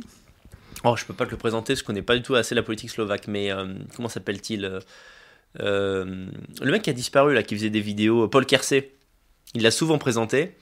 Euh, D'ailleurs, ce mec est souvent entouré de meufs extraordinaires, quoi. C'est les leaders nationaux électriques. Ah bah c'est ça en Europe de l'Est. hein. T'es natio, t'es une rockstar en fait. Euh, et, euh, et je pense que la Slovaquie est un des pays qui est le mieux placé pour euh, pour maintenir son identité coûte que coûte. Ça sera un des derniers bastions de l'Europe européenne. Alors c'est un petit pays, ça paye pas de mine. Vous dites bon ben quoi, il y a une capitale pas top, entourée de de capitales bien plus illustres comme Prague ou Budapest ou Vienne. Oui, mais n'empêche, ils font leur petit bonhomme de chemin. Je rappelle que la Slovaquie, c'est à ma connaissance le dernier pays d'Europe où il, où a où les mosquées sont interdites. On peut pas de mosquée en, mosquée en Slovaquie. C'est un petit pays paisible euh, où les gens sont, ont l'intelligence, euh, du, du- le, bon- le bon sens populaire de, de vivre heureux entre Européens. J'adore ce pays. Marianne Kotleba, pour ceux qui demandent dans le chat. M-A-R-I-A-N K-O-T-L-E-B-A. Tourte au Riesling pour 1,88€. Daniel, pourquoi les Roumains ne disent-ils pas bonjour, merci, au revoir? Ils ne connaissent pas la politesse Explique-nous un peu l'âme de ce peuple. Existe-t-il des peuples de l'Europe de l'Est plus sympas? Ok, alors je vais, te- je vais noter ta question parce qu'elle elle, elle emmène sur un autre sujet. D'ailleurs, je crois avoir répondu à par- en partie. Je te renvoie à mon live que j'avais fait sur l'Europe de l'Est à la fin de l'année dernière. Donc, je note ton pseudo, ton pseudo, sur ton Riesling. Pourquoi Europe de l'Est, gens pas sympas? Gens pas sympas quand tu parles pas leur langage, je dirais. Par exemple, Ouais. par exemple, les Slaves, une fois que tu parles russe, sont incroyables. Enfin, c'est mon expérience personnelle. D'accord, ok. Très bien. On- je répondrai à ta question une autre fois. Là, on part sur un autre sujet. C'est par rapport au sujet du jour, c'est pas bon. J'essaie de vite finir les questions pour arriver au Cinoche. Les Slaves russophones, bien sûr, hein, parce que je vais me faire clasher. Oui, mais il y a des Slaves qui parlent pas russe. Et t'en penses quoi de... Bah, je les connais pas. State of Mississippi, un petit type directement adressé à Robin. Oh Pour saluer son travail, sa voix posée est agréable et parfaitement audible. J'invente pas. Putain, c'est fou. tu lui paieras un café de ma part. PS, j'avais gagné au jeu avant-hier et toujours pas de réponse. Je vais te répondre, je vais te répondre. Voilà. J'ai encore répondu à personne comme Eh, je fais des lives tu, me dois, tu me dois 2 euros, Daniel. Ouais, c'est vrai, c'est vrai. Ça me fait chier, hein. 2 euros, ça me fait chier de te les donner. Mais écoute, euh, écoute, c'est le respect du donateur. Non, mais ça fait plaisir. Franchement, ça fait plaisir. euh, et ça va l'encourager à continuer. Aujourd'hui, on a eu des galères techniques. Là, je il était au bord de la dépression. Là, il fumait club sur club. Il allait se suicider juste après le live. Un petit message comme ça, ça permet de continuer. C'est pas vrai, je ne fume pas. Constantinople. le film Le Paris, tu sais. La scène où il tape sa femme en, en plastique, là. Tu fumes, hein, salope Constantinople pour 5 euros mauvaise heure, je regarderai demain et question égoïste. Mes films cultes. Eyes Wide Shut, très bon, très très bon. Mulholland Drive, ah non, moi je déteste. Conan le barbare, très bon. Existence, je me rappelle plus de celui-là. Vidéodrome. Aurais-tu une suggestion peu connue? Alors, On en a plein, mon gars, reste, euh, Alors, ouais. reste à l'écoute. Je vais répondre à ta question au fil de cette émission. Et merci pour tout ton travail. Merci à toi, Constantinople. Joli pseudo pour le coup. Euh, inoffensif, mais qui veut dire des choses offensives par certains aspects historico-symboliques. On banne, on le banne, allez. non, allez, on le banne. non, voilà, donc euh, des idées de films à voir que tu n'as pas vu. Je pense que je vais en citer pas mal, même s'il y a aussi des films connus, vous inquiétez pas. C'est pas que des trucs de cinéphiles pointus, quoi. Le dernier com, il est. euh, Ouais, Hein c'est Julien, 40 euros. Ouh Mieux que Teddy, smiley. Mais écoute, je ne me prononcerai pas, mais si c'est si c'est à C'est ton ressenti, Moi, moi, je, je suis d'accord, c'est mieux. C'est beaucoup Voilà, mieux. merci à toi, merci à toi. Bon, on arrive à la fin des questions sur Tipeee Stream. Merci beaucoup. On a à peine commencé l'émission, que déjà ça pleut de dons. Ça m'encourage vraiment à continuer pour le- la suite de ce et d'oublier la fatigue quotidienne. bit.ly sans e bit.ly slash danitip. Attends, on a encore une. C'est vrai? Je te coupe, on a encore Allez. une. Shun Cohenry. Shun Connery. Shun Ouais. Cohenry. Ah là là, nos bras ont du talent. Salut à tous. Quel film tu passerais en boucle à, Gu- à Guantanamo pour nos chères têtes enturbanées? Barry Lyndon. Oh yeah. Trois heures d'Europe comme ça dans la gueule, comme ça genre, tiens, tiens du Schubert dans ta gueule, hein, ça te fait du bien ça, hein, regarde ce le plan comme il est beau, hein, tu comprends rien sur l'esthétique, regarde, comme ça, ouais, ça a marché Ouais, c'est revenu. Ah, c'est revenu, bah voilà, il est content, c'est super. Ah bah c'est joli en plus quoi. Voilà, voilà le film que je passerai en boucle en les empêchant de dormir. Alors, nous allons parler maintenant des euh, Juste, juste, juste, merci à Luc Delorme. Et euh, Un n'a rien dans la ville aussi, merci. Qui dit le film de Marseille était un, un chef-d'œuvre. de quoi Marseille a fait un film? Je- Apparemment. Et c'était un chef-d'œuvre, on l'a raté. Bah putain, je savais pas du tout quoi. Alors les amis, avant que je rentre dans un speech cinématophilique, ce mot n'existe pas, mais il m'amuse, et je dis absolument ce qui m'amuse parce que je suis dans mon émission, vous allez me faire le plaisir de partager le lien vers l'émission que vous êtes en train de regarder, vers ce live, car nous avons 1000 visionnages en cours, enfin 1100 pratiquement, ce qui est bien, mais pas top, ça pourrait être beaucoup plus. Et je pense que ce sujet rassembleur pourrait intéresser beaucoup de gens en quarantaine et qui se font chier, non? Qu'en penses-tu Robin? Dominique de Coco, c'est ennuyant, Barry Lyndon. Bannissez-le moi Bah déjà, oui, mais c'est aussi un peu pour ça que j'ai proposé de le passer à Guantanamo. C'est-à-dire que quand on n'est pas sensible à l'esthétique, comme toi, mon cher ami, eh bien, trois heures avec un film ample, ample, avec des plans très longs comme ça et de la musique classique, on peut trouver ça ennuyeux. Et je sais que particulièrement, de la même manière que nous, la musique, tu sais, la, mu- la musique chin- chinoise atonale, c'est dang dong ding ding, donc on te met ça une heure, tu pètes un câble. Et ben en fait, les, les, les, euh, les- les, euh, j'ai remarqué souvent les Arabes bah, musulmans, tu leur mets du classique, ça leur fait le même effet quoi. C'est c'est comme euh, une gousse d'ail sur un vampire. Ah oui, j'ai- j'avais lu euh, un truc qui disait que hum, là où on mettait de la musique classique, c'est là où il y avait le moins de, de crimes. Mais c'est vrai, c'est vrai. Une, tu as raison de rappeler cette anecdote. Euh, Dans le Bronx, euh, quand c'était le bordel, ou j'ai plus, je sais plus quel, quel quartier. C'était peut-être pas le Bronx en fait, euh, mais bon, un quartier euh, Harlem, voilà, euh, à New York où c'était à la merde. Les flics attaquaient en diffusant du Beethoven à très forte, à très fort volume, et les mecs ils reculaient en mode, Ah, quelle est cette magie qui, qui me fait du mal Mais c'est extraordinaire. C'est l'ail des vampires, quoi. Ah, c'est fou. Euh, voilà. Donc, alors, je reprends. Euh, nous Voilà, allons parler cinéma. Euh, S'il y a d'autres questions, je, sur Tipeee Stream, j'y répondrai un peu plus tard. Nous allons, les, les, les gens qui mettent les liens. Bah, D'ailleurs, en description de la vidéo, vous avez le lien pour vous abonner à la chaîne et le lien pour Tipeee Stream. Alors, j'ai décidé de prendre le, comme sujet les huis clos. Parce que j'aime bien les huis clos, premièrement, et ça correspond, comme je dis au début de, de ce live, à ce que nous sommes en train de vivre. Si on est confiné, alors on va parler de films de confinement. Bien sûr, euh, il y en a des tas. Euh, si vous tapez huis clos euh, sur Google, vous en allez trouver 100, 150, des huis clos qu'il faut absolument voir. Aucun de nous n'a vu tous ces films. J'ai essayé de faire un top 10 au sein duquel il y avait des films mainstream que vous êtes susceptibles de tous avoir vus à peu près. et des films un peu plus, comment dirais-je, secrets, un peu, moins vus, un peu méconnus, voilà, c'est le mot que je cherchais, et qui, pour moi, enfin, qui ont été marquants. N'hésitez pas à mettre des films que vous trouvez intéressants dans le chat. J'aurai pas forcément le temps de les voir tous en direct. En revanche, ça me fera plaisir quand je reverrai le live de voir vos propositions. Euh, et si vous voulez absolument parler d'un film, euh, que je vous donne mon avis dessus, ou simplement, si je le connais pas, le faire découvrir, ben euh, voilà, écrivez-moi un mail à, à. Et si vous voulez que ça soit en direct pendant l'émission, un petit don sur Tipeee Stream et même un don symbolique d'un euro. Et ça me fera plaisir de découvrir des films comme ça avec vous le dimanche, tant que dure ce confinement, on va essayer de faire de la culture, du cinéma, la littérature, euh, voilà quoi. Alors. Essayons, euh, essayons. Essayasson. Alors je, euh, je vais tout de suite sur mon top. Parce et Sayamos. Voilà, et là j'étais pas prêt. Et là j'étais pas prêt. Et là c'est l'erreur fatale. Fight Club, mais c'est pas un huis clos, Fight Club, considador. Putain, bannissez les gens. 50 nuances degrés. 50 nuances degrés. Euh, des, des fois, il est vrai qu'il y a des films qui sont tellement chiants qu'on dirait que c'est des huis clos. C'est vrai, hein tu te fais tellement chier, tu dis j'ai l'impression que ça va pas bouger. Alors je vais d'abord. Les gens sont en feu, lâchent toute leur liste de, de, films préférés. Taxi Driver, c'est pas un huis clos. Ouais, qui n'ont rien à voir, ce que j'allais dire, qui rien à voir avec euh, le, sujet en fait. Dans ces moments-là, j'ai l'âme dictateur quoi. Je dis mais tu ne respectes pas le protocole, tu ne respectes Mars Attacks.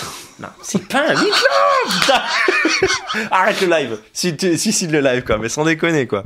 Bon, alors je vais commencer. Alors mon top 10 est totalement arbitraire. Euh, il y a des films que j'aime plus que ça, mais que j'ai pas eu dans le top 10 parce que j'ai aussi envie de vous en faire découvrir. Voilà. Alors, euh, je vais commencer par des. Alors, non, alors attendez, avant le top, je fais un échauffement. L'archétype du huis clos, c'est un film qui n'est pas dans mon top 10, mais que je cite, c'est Cube. Donc je pense que tout le monde a vu Cube ici. Enfin, et là, personne ne me répond parce que c'est pas comme ça que ça marche, c'est pas un dialogue. Tu as vu Cube, toi, Robin? J'ai vu Cube et il m'a mis très très mal à l'aise quand je l'ai vu euh, dans les années 2000. C'était très étrange. Ouais, c'est vrai que c'était un, film, euh, pareil, que j'avais vu avec mes parents. m'a euh, rendu anxieux au début. Mais quand je l'ai revu maintenant, bah, tu rigoles quoi. C'est vrai, bah en tout cas, il y a un côté claustrophobique. Euh, donc, bon, pour ceux qui l'ont pas vu, euh, Cube, c'est une histoire de science-fiction, c'est un film concept, c'est souvent le cas en fait avec les huis clos. Euh, des gens se réveillent comme ça, enfermés dans un, cube, et une pièce qui est en forme de cube chaque cube a différentes couleurs. En fait, quand ils quittent la pièce, ils arrivent dans un autre cube et évidemment les, pièces sont piégées. Donc l'idée de le, plot du film, c'est à réussir à s'échapper pour voir en fait où ces gens sont enfermés. Et c'est le, le, je le, c'est l'archétype même du euh, du euh, bah, du huis clos, qui d'ailleurs je crois a été tourné avec un budget ridicule et uniquement dans une seule pièce. En fait, c'était toujours le même cube, simplement dont on changeait la couleur et ils se débrouillaient au niveau des changements de plan pour qu'on ait l'impression que c'était immense. Voilà quoi. Je reste pas plus dessus parce que je pense que beaucoup d'entre vous l'ont vu. Ouais, puis c'est un nanar hein, au niveau des dialogues et des, des, oui. des personnages. C'est un petit film d'horreur sympa, enfin de science-fiction d'ailleurs, je sais pas comment on peut dire, euh, sympathique, mais ah sans, ça casse pas trop pattes Entre la science-fiction et Saw. Oui. Euh, Alors ça. J'ai bien aimé Cube Zero d'ailleurs, qui est un préquel. Ah, t'as vu les suites toi? Ouais, il y a que Cube Zero qui, qui m'a marqué entre guillemets. D'accord, d'accord. Bon peu de celui-là, peut-être quoi. Alors, un autre qui est, qui est de meilleure qualité et que vous connaissez aussi, mais je ne l'ai pas mis dans mon top parce qu'il est un peu trop évident, c'est Fun Game, dont le titre anglais est Fun Boost, je crois. Euh, tu as vu toi celui-là? Tout à fait. Alors bon, ce film, euh, franchement, la première fois que je l'ai vu, il m'a mis une claque. Ça fait partie de ces films, vous savez, où euh, évidemment, c'est pas des chefs-d'œuvre du cinéma, mais en termes de suspense, voilà, je trouve qu'il y a vraiment un suspense dans Fun Game qui est merveilleux. et ça m'a fait, ça m'a fait le même effet avec le premier Taken avec Liam Neeson. Je me souviens, Taken, je crois que historiquement, dans, dans, ma vie, c'est le dernier euh, film que j'ai loué en DVD. Et euh, donc je l'avais loué pensant que ça allait être une daube, en mode, bon, allez, un, truc policier. Tu, des fois, tu sais pas quoi louer euh, quand tu vas manger une pizza, donc tu prends ça. Et on a regardé ça avec mes parents, on n'a pas décroché du début à la fin, quoi. C'est pas un huis clos, par contre. C'est pas un huis clos, c'est pas un huis clos, mais je voulais dire en termes de suspense. Parce que là, on engueule les gens parce qu'il non, non, non, Taken n'est pas un huis clos, il y a aucun problème là-dessus. J'ai essayé d'établir une comparaison avec le. C'est rare aujourd'hui un film, je trouve, qui vous accroche du début à la fin, vous oubliez tout le reste de votre existence. Et vraiment, quand la fille se fait enlever dans Taken, après pendant une heure, t'es comme ça en mode putain, il va la retrouver ou pas, comment ça se passe? Et eh ben, Fun Game, c'est vraiment ça. Du moment qu'il est dans cette putain de cabine et qu'il est menacé, donc bon. Alors, et j'ai oublié de préciser, ce soir c'est une soirée spoil. Hein. non, Romain, euh, tu confonds avec, euh, avec euh, Buried. C'est Fun Game n'est pas Buried. Ouais, Buried, c'est l'histoire d'un mec qui est enterré vivant tout au long du film, c'est ça? C'est ça, exactement. Qui est atroce. Qui est atroce, la fin est abominable. donc oui, donc je, je, précise que les films dont je vais parler, si au début je spoil Pardon, c'était, excuse-moi, c'était Soda Pop. désolé. Euh, au début, je les spoile pas pendant 3-4 minutes. Et après, si la fin me semble. Parce que souvent, dans les, vous remarquerez que dans les des huit lots, c'est la fin qui rend le film saisissant. Donc, euh, Parfois, je vais vous spoiler. Donc, si vous pensez que vous allez être intéressé par un film, essayez d'écouter d'une oreille euh, distraite. Je suis désolé, mais voilà. C'est comme ça. pour parler d'un film, il faut forcément le révéler un peu. quoi. Phone Game, franchement, c'est un très bon petit film.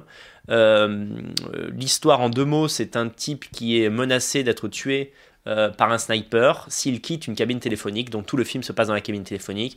Je dois dire qu'il y a une prestation euh, très bonne de Colin Farrell et également d'un acteur que j'adore, qui fait partie de mes acteurs préférés et qui pourtant est noir. C'est Forrest Whitaker.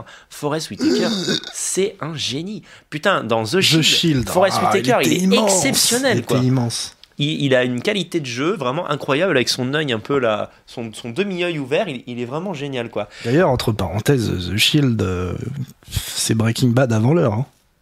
Oui, c'est vrai, c'est vrai. C'est juste en dessous, je dirais, de Breaking Bad en termes, mais encore. Ah non, la fin. Euh, moi, je préfère la fin de The Shield à la fin de Breaking Bad, euh, clairement quoi. D'accord, ouais. C'est vrai, en tout cas, il y a de la qualité dans les deux, hein. ça c'est certain. Quoi. Ne vous inquiétez pas, hein. tous les films dont vous parlez, euh, j'ai vu qu'un certain nombre de, films qui figurent dans mon top, vous les avez aussi cités.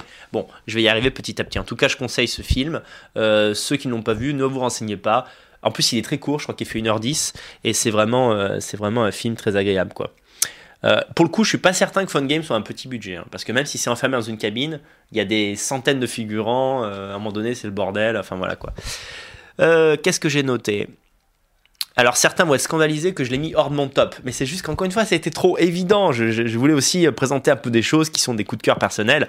12 hommes en colère. Alors 12 hommes en colère, c'est un chef-d'œuvre. Alors 12 hommes en colère, je crois que soit ça a donné une pièce, soit c'était une pièce au départ. L'idée de ce film, pour ceux qui ne l'ont pas vu, alors là, je dirais pas la fin, parce que c'est un film qui mérite vraiment d'être vu, parce que c'est un film très moral. C'est un film qui, paradoxalement, peut, quand on en rencontre l'intrigue, peut passer pour un film de gauche parce que c'est un film qui parle de l'injustice, etc., de juger quelqu'un trop vite, sur des apparences, mais finalement, le fait même de vouloir rendre justice et de juger un vrai coupable coupable et un innocent d'innocenté, eh bien moi j'ai trouvé ce film particulièrement beau. Euh, c'est un film qui se passe essentiellement dans une, dans une salle de jurés qui décide du sort euh, d'un type qui est soupçonné d'avoir commis un meurtre de, de, mémoire, en tout cas quelque chose de très grave, oui un meurtre. Et il y en a un qui est persuadé de son innocence et surtout qui est persuadé qu'on juge l'autre trop vite, et donc qui demande au juré à chaque fois de réfléchir à tous les détails pour être certain euh, qu'on est bien en train de, condamner le, bonhomme. Il y a un suspense pareil, étouffant, une angoisse dans le film qui est, prodigieux. Euh, je crois que c'est un film de Sidney Lumet, qui est un réalisateur de très grande qualité. Et donc je ne pouvais pas ne pas citer 12 hommes en colère. Euh, pratiquement tous ceux qui avant l'émission savaient que j'allais parler de huis clos m'ont dit attends suscite pas 12 hommes en colère. Choqué déçu je me désabonne. Alors restez, je l'ai cité, je l'ai cité. Un autre film que tu as peut-être vu euh, Robin c'est Open Water. Ah oui euh, avec les requins. Ok. ouais, c'est ça. Pour du coup, c'est un huis clos ouvert. Oui, alors voilà, j'allais dire, il y a deux sortes de huis clos. Les huis clos qui sont enfermés dans une pièce. Et on peut mettre, bien sûr, dans la catégorie huis clos, d'ailleurs, ça sera le cas dans mon top 10, euh, des films qui se passent dans un seul et même lieu, même si c'est un lieu qui est extérieur, enfin, euh, à l'extérieur, quoi. Alors, open water, euh, pour les gens qui ont peur de. Moi, j'ai plutôt peur de l'eau. j'ai plutôt peur de l'air, pas de, pas de l'eau. Mais pour les gens qui ont peur euh, qui ne savent pas trop nager ou qui ont peur hein, de mourir euh, façon Titanic, n'écoutez pas ce qui va suivre. Parce que c'est basé sur une histoire vraie. C'est un couple de plongeurs qui, lors d'une sortie collective avec d'autres touristes, ont été abandonnés. Simplement, en fait, euh, ils étaient en train de faire la plongée, ils regardaient le corail comme ça, sous l'eau, et quand ils sont remontés à la surface, ils se sont rendus compte que ce connard de bateau était parti. En fait, ils ont oublié, donc c'était des, touristes occidentaux, alors que le bateau était tenu par je sais pas qui, des, des, des Chinois? Un peuple local dont j'ai oublié le, pédigré. Et donc, en fait, ils sont partis en mode, bah, c'est bon, on va pas raconter, on va dire qu'ils sont tous dans le bateau. Et ils se retrouvent en pleine mer, dans l'océan, entourés de requins. C'est un film terrifiant. Et pourtant, qui est assez amateur dans sa manière d'être filmé. Euh, si vous le regardez aujourd'hui, il y a un côté un peu... Les gens vont me dire, attends, tu nous as proposé un film qui a été tourné en, en H8, quoi, c'est de la merde. Ça fait un peu partie du concept comme un autre film d'ailleurs que je vais citer plus tard. Et, euh, et le film vaut le coup d'être vécu. C'est-à-dire que le, scénario tient sur une brindille, hein, c'est rien, hein, c'est juste un, c'est juste un survival, et c'est un film qui prend vraiment au trip euh, très bien, quoi, énormément. Quoi. Open Water. Alors c'est qui le réal? Euh, franchement, je crois que c'est un réal pas connu australien, il me semble. Ouais, attends, mais faut, on va chercher les réals parce que des fois les gens, tu sais, il y a plusieurs films, genre ils vont tomber sur un film porno ou connerie comme ça. En plus, ce sous-titre, c'est en eau profonde. En eau profonde. ah putain, il m'a, il m'a re-surexposé. Putain, mais quelle, quelle caméra de merde, quoi, je te jure. Ouais. Enfin, peu importe. Attends, je change. Donc oui, oui, oui. De toute façon, si vous avez un doute sur les films, dans la description de la vidéo, je, je les remettrai. hein. Je me souviens de ce que j'ai écrit, mon top, là, je l'ai sous les yeux, donc il n'y a pas de souci. euh, Je vous dirai, euh, je, je vous remettrai les films si vous ne vous en souvenez plus. Alors étonnamment, je vais vous parler d'un. Ah non, je suis pas d'accord. Old Boy, c'est pas un. Je vois dans le chat Old Boy. Le début d'Old Boy est un est un mytho, mais pas pas la suite. Et c'est vrai que c'est le début du film qui est marquant. Je dois dire que Old Boy est un film que je trouve virtuose, mais assez immoral, comme du reste la plupart des films euh, sud-coréens. Et c'est pourquoi je n'apprécie pas particulièrement le, cinéma sud-coréen. Je le regarde en tant qu'amateur de cinéma parce qu'il y a des beaux morceaux de cinéma. Je, ne nie pas que Park Chan-wook a du, a du talent. Euh, celui qui a eu la Palme d'Or cette année, la Boon Jong-ho, là, il est, il est très bon aussi, là, celui qui a fait Parasite. Bah d'ailleurs, lui, oui, lui, lui, c'est vraiment un très bon réalisateur. Mais sinon, je trouve que les, les Sud-Coréens ont un cinéma qui est très, euh, très noir, quoi, très volontairement méchant, et je suis, je suis pas fan de ça, quoi. Chris Kentis, Open Water, 2003. Yes. Il y a un, un- un film euh, un peu plus bidon qui, a, qui est sorti sur un concept simila- similaire. Ceux qui sont fans de série Z, série B, on va dire plutôt, c'est Dérive Mortelle. C'est à peu près la même histoire, mais pas tout à fait. En fait, ce sont des, des- des amis qui. euh, Ça bug, ouais. Ce sont des amis, en fait, qui. Euh, T'arrêtes pas si c'est. qui sortent, euh, qui, font une sortie en mer avec un bateau et euh, ils ont la bonne idée de se jeter à l'eau bah, pour s'amuser. Sauf qu'en fait, ils, sortent- ils sautent tous en même temps et ils oublient de mettre l'échelle qui permet de remonter sur le bateau. Et donc en fait, ils sont à côté de leur bateau mais ils n'arrivent pas à remonter dessus. Et donc l'épuisement aidant, ils tombent les uns après les autres parce qu'ils meurent quoi, euh, parce qu'ils n'arrivent pas à monter sur le, bateau. Il y a une scène terrible où en fait il y a- un autre bateau qui passe et donc ils se sont dit putain on est sauvé, on va lui dire qu'on est en galère, mais le, bateau passe quand même assez loin et donc quand ils sont là en mode au secours aidez-nous, en fait les mecs qui passent en bateau pensent qu'ils sont en train de s'amuser et donc ils vont pas les aider quoi. Et euh, cette scène m'avait tendu en mode des fois ça, ça putain les morts accidentelles c'est quand même assez effrayant quoi. Alors euh, oui Délivrance c'est un très grand film mais c'est pas un clos. Ah les mecs voilà quoi. Bon non mais on peut, la définition du huis clos, elle est extensible. Mais euh, quand c'est pas un, un huis euh, d'intérieur, on peut dire que ce- c'est un seul et même lieu. Alors effectivement, dans ta définition, délivrance, on peut dire que c'est un huis clos parce que c'est un huis clos dans la forêt euh, de Louisiane. D'accord, tout se passe dans cette forêt-là. Dans ce cas, on pourrait dire ça d'un autre film qui est le projet Blair Witch. À ce moment-là, le projet Blair Witch, Ouais. bah, ça se passe dans une seule et même forêt. D'ailleurs, on a l'impression que les mecs tournent en rond. Et d'ailleurs, je voulais vous dire, les amis, euh, répondez-moi dans le chat. Quelle est votre interprétation euh, sur la fin euh, du, euh, de- de- de- du projet Blair Witch? C'est-à-dire, comment vous avez compris la fin de ce film? Moi, j'ai une théorie sur le projet Blair Witch. J'ai vu deux trois mecs sur internet qui ont la, la même théorie. Peut-être que finalement vous allez trouver, vous l'allez trouver banal. Mais euh, moi, j'ai une théorie sur finalement qu'est-ce que c'était que cette, cette, cette soi-disant sorcière. Euh, voilà. Donc, alors le film maintenant est très dé- désagréable à revoir. hein. Je l'ai revu récemment. Euh, le concept de caméra à l'épaule, bon là, ça, te- ça te fout, le- ça te fout t'as envie de dégueuler quoi. Euh, mais voilà. J'avais bien aimé ce concept-là pour Cloverfield. Ah oui, qui est, qui est très brillant, qui est vachement bien fait ce film quoi. Ouais. J'ai pas vu. Il y a eu des suites à Cloverfield?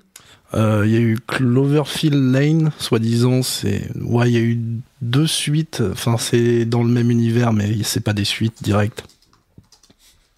D'accord. Il y en a un qui est pas mal, Cloverfield Lane, je crois, et l'autre, euh, l'autre c'est un nanar de science-fiction euh, interdimensionnel. euh, qui, non, je le, je le conseille pas.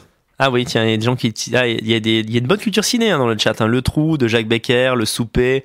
euh, ouais, ouais, tout ça, c'est des très bons films. Après, j'ai essayé de citer des films qui euh, sont aussi dans des genres différents. Parce que par exemple, si on, va dans, on reste dans le cinéma d'horreur, certains ont dit Paranormal Activity, bien sûr. Ça, c'est vrai qu'en fait, euh, maintenant que j'y pense, la suite de Cloverfield, qui s'appelle Cloverfield Lane, est un huis clos en fait. Ah oui, c'est quoi en fait c'est un.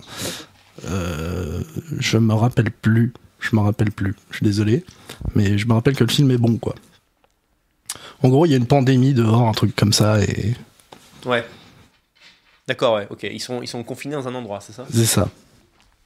Quelqu'un a cité Chat Noir, Chat Blanc de Kusturica. Je me souviens plus de ce film. Je me demande si je l'ai, je, je l'ai peut-être passé à côté. En revanche, on a Underground euh, qui a été Palme d'Or, je crois, à Cannes en 95, euh, qui est un grand film d'Emi- d'Emir Kusturica. Euh, donc, que disais-je? Donc, oui, alors, Blair Witch, euh, moi j'ai une interprétation sur Blair Witch. Envoyez-moi un, mail, tiens, ce sera plus simple si vous voulez. Dites-moi ce que vous avez pensé de la fin et comment vous interprétez la fin euh, à l'adresse danielconversano.com et j'y jeterai un œil à la fin de l'émission. Euh, on va arriver au top hein, à la fin de l'émission, on va arriver au top, ne vous inquiétez pas. Euh, J'en ai encore. euh, Ah ben non, mais j'ai fini. Non, non, j'ai cité, on va dire, tous les, les films euh, trop connus, peut-être, que je ne voulais pas faire figurer dans le top, mais que je ne pouvais pas ne pas citer, sous risque de me faire tuer. Là, je vois que tu as. Tu veux parler de ce film, peut-être? On l'a vu tous les deux, mais Bah, toi, tu l'as aimé? Ouais, moi j'ai adoré. Room.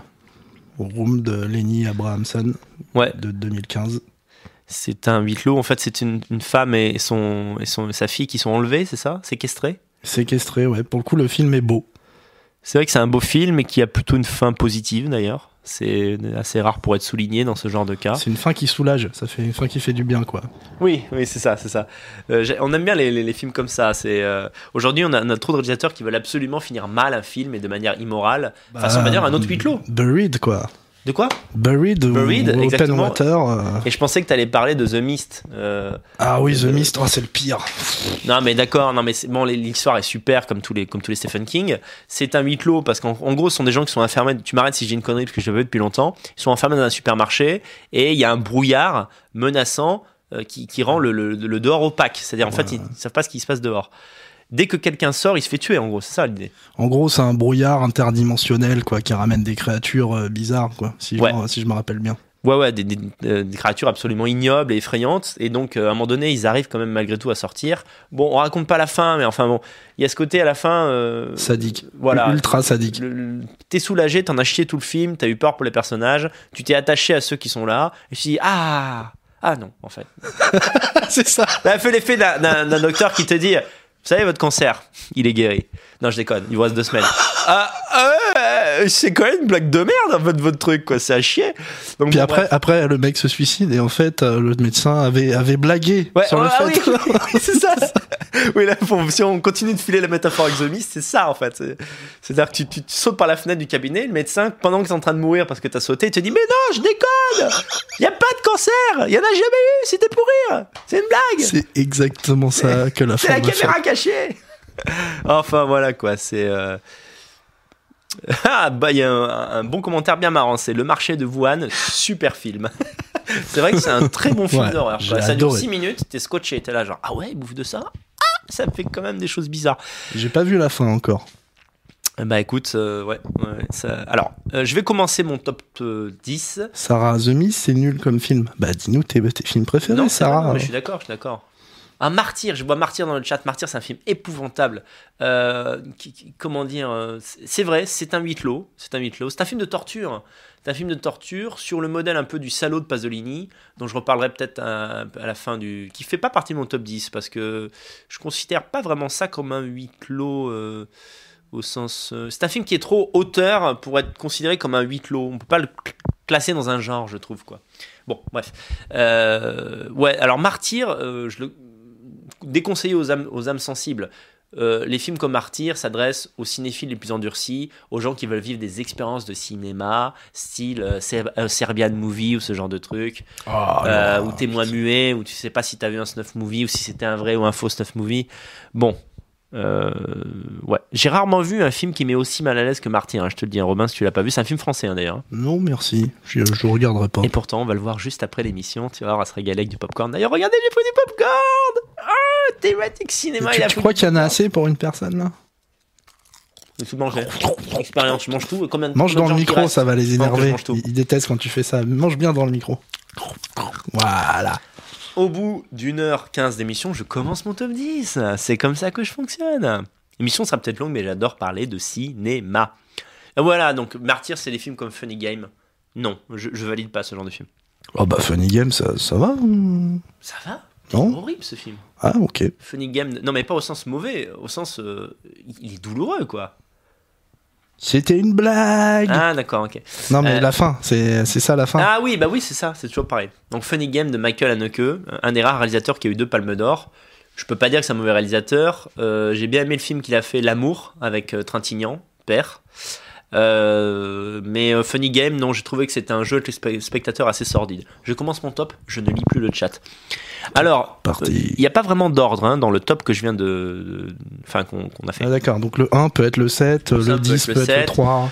Donc ça sert à rien en fait ton top. Mais non, c'est les 10 meilleurs. Après, j'arrive pas trop à les classer entre eux, quoi. Euh, Quoique, bah, on va finir par. euh, je je vais te faire une spéciale, une private, euh, Robin. On va finir par le film qu'on avait enregistré un truc, mais ça n'a pas enregistré, tu te souviens? Ah ouais, ouais. On va finir par Hein, ce hein, film-là. quoi, parce quoi, quoi? Attends, j'ai un appel. Non, pas. t'avait merdé, tu sais. Micro Mais c'est pas grave, parce que c'est un film qu'on aime tous les deux, donc je pense que c'est bien qu'on finisse là-dessus. Je commence par un film que je n'ai pas vu citer jusqu'à présent, Bug de William Friedkin. Je t'ai conseillé, ce- conseillé ce film souvent, l'as-tu vu? Mais évidemment que je l'ai vu, je l'ai adoré. Ah oui, c'est en plus, il est totalement dans ton registre pour le coup. Euh, oui, oui, c'était en fait c'est un, un, une charge contre le complotisme. Plus exactement, c'est une décortication de la, de la paranoïa. C'est-à-dire, qu'est-ce que c'est être paranoïaque? C'est en fait euh, pseudo-rationaliser euh, et mettre en, en- en lien des trucs qui n'ont pas de rapport. Alors, l'histoire de Bug. Alors, Bug, je peux vous raconter l'histoire parce que c'est pas un film à suspense, quoi. C'est un film de, plutôt de psychologique. Donc, même si je vous disais la fin, c'est pas grave. Il y a un crescendo dans ce film Ouais, voilà. Le rythme est assez années 70. C'est-à-dire dans un film des années 70, par exemple Taxi Driver, franchement pendant 30-40 minutes, c'est un film d'atmosphère où il se passe pas grand-chose. Donc c'est du bon cinéma, mais tu, limite tu te fais un peu chier. Et c'est le début de Bug, c'est comme ça. C'est une nana qui vit dans un hôtel minable et qui se fait draguer, qui dans un bar arrive à lever un mec qui a l'air d'être un tocard aussi quoi. Une histoire d'amour se crée entre eux. Ils baisent une ou deux fois chez, chez eux, chez, chez la meuf dans, dans l'hôtel, et tout à coup le mec a le sentiment qu'en fait il y a des insectes un peu partout qui rampent comme ça dans l'hôtel. Ah oui, putain, je me rappelais plus du début. Putain, tu peux même pas imaginer la fin quand tu vois le début. Ça ça. part tellement en couille. C'est pour ça que je l'ai noté ce film, c'est que ça fait partie de, de- de ces films comme le, le prochain que je vais citer. Quand je l'ai vu, on m'a simplement dit regarde ce film, il ne ressemble à aucun autre. Et c'est vrai. Et quand j'ai commencé à le regarder, je me disais mais on va où? Putain mais qu'est-ce que ce film? Merde quoi. Et au bout de 30-40 minutes, l'histoire bascule. C'est qu'en fait, le mec, il entraîne la nana dans la folie. Et le coup de génie du réalisateur, de William Friedkin, qui est un grand réalisateur, on rappelle que c'est réalisateur de euh, L'Exorciste, euh, de hum, French Connection. Ah ouais, j'avais complètement zappé ça aussi. Ouais, ouais, ouais. et D'autres films qui malheureusement m'échappent à, à cet instant. Peut-être dans le chat, vous pourrez les, les- les- le citer. Et en fait, le coup de génie de mise en scène, c'est souvent basé sur ça. hein. Alors, déjà, je crois que Bug était une pièce de théâtre au départ. Et euh, William Friedkin a enchaîné deux films qui étaient des pièces de théâtre et qu'il a rendu, euh, qui- qu'il a fait, qu'il a fait film. Bug et un autre film qui est aussi très bon, qui est Killer Joe, qui est légèrement moins bien que Bug, mais qui est quand même très bien. Qui est un huis clos aussi sur la fin. Et donc, donc je, je reviens au coup de génie, c'est que en fait, vous ne savez jamais vraiment s'il y a ou pas ces insectes. Parce qu'il ne fait jamais le gros plan. Quand par exemple le personnage dit à... Comment elle s'appelle déjà? Ah merde, comment j'ai pu oublier le nom de cette actrice? Bon, dans le film, je sais plus comment elle s'appelle, mais en gros, son, amoureuse, euh, le- donc qui est interprétée par Ashley Judd, elle lui dit Regarde, tu, tu le vois, cet insecte, il est là, il était dans ton dos. Hein et en fait, le réalisateur ne fait jamais de gros plans sur l'insecte, de sorte que vous ne savez pas s'il y a vraiment oui ou non des insectes. Mais la suite de l'histoire vous montre qu'en fait, c'est juste un couple qui a pété un câble collectivement, et ça vous montre la folie à deux.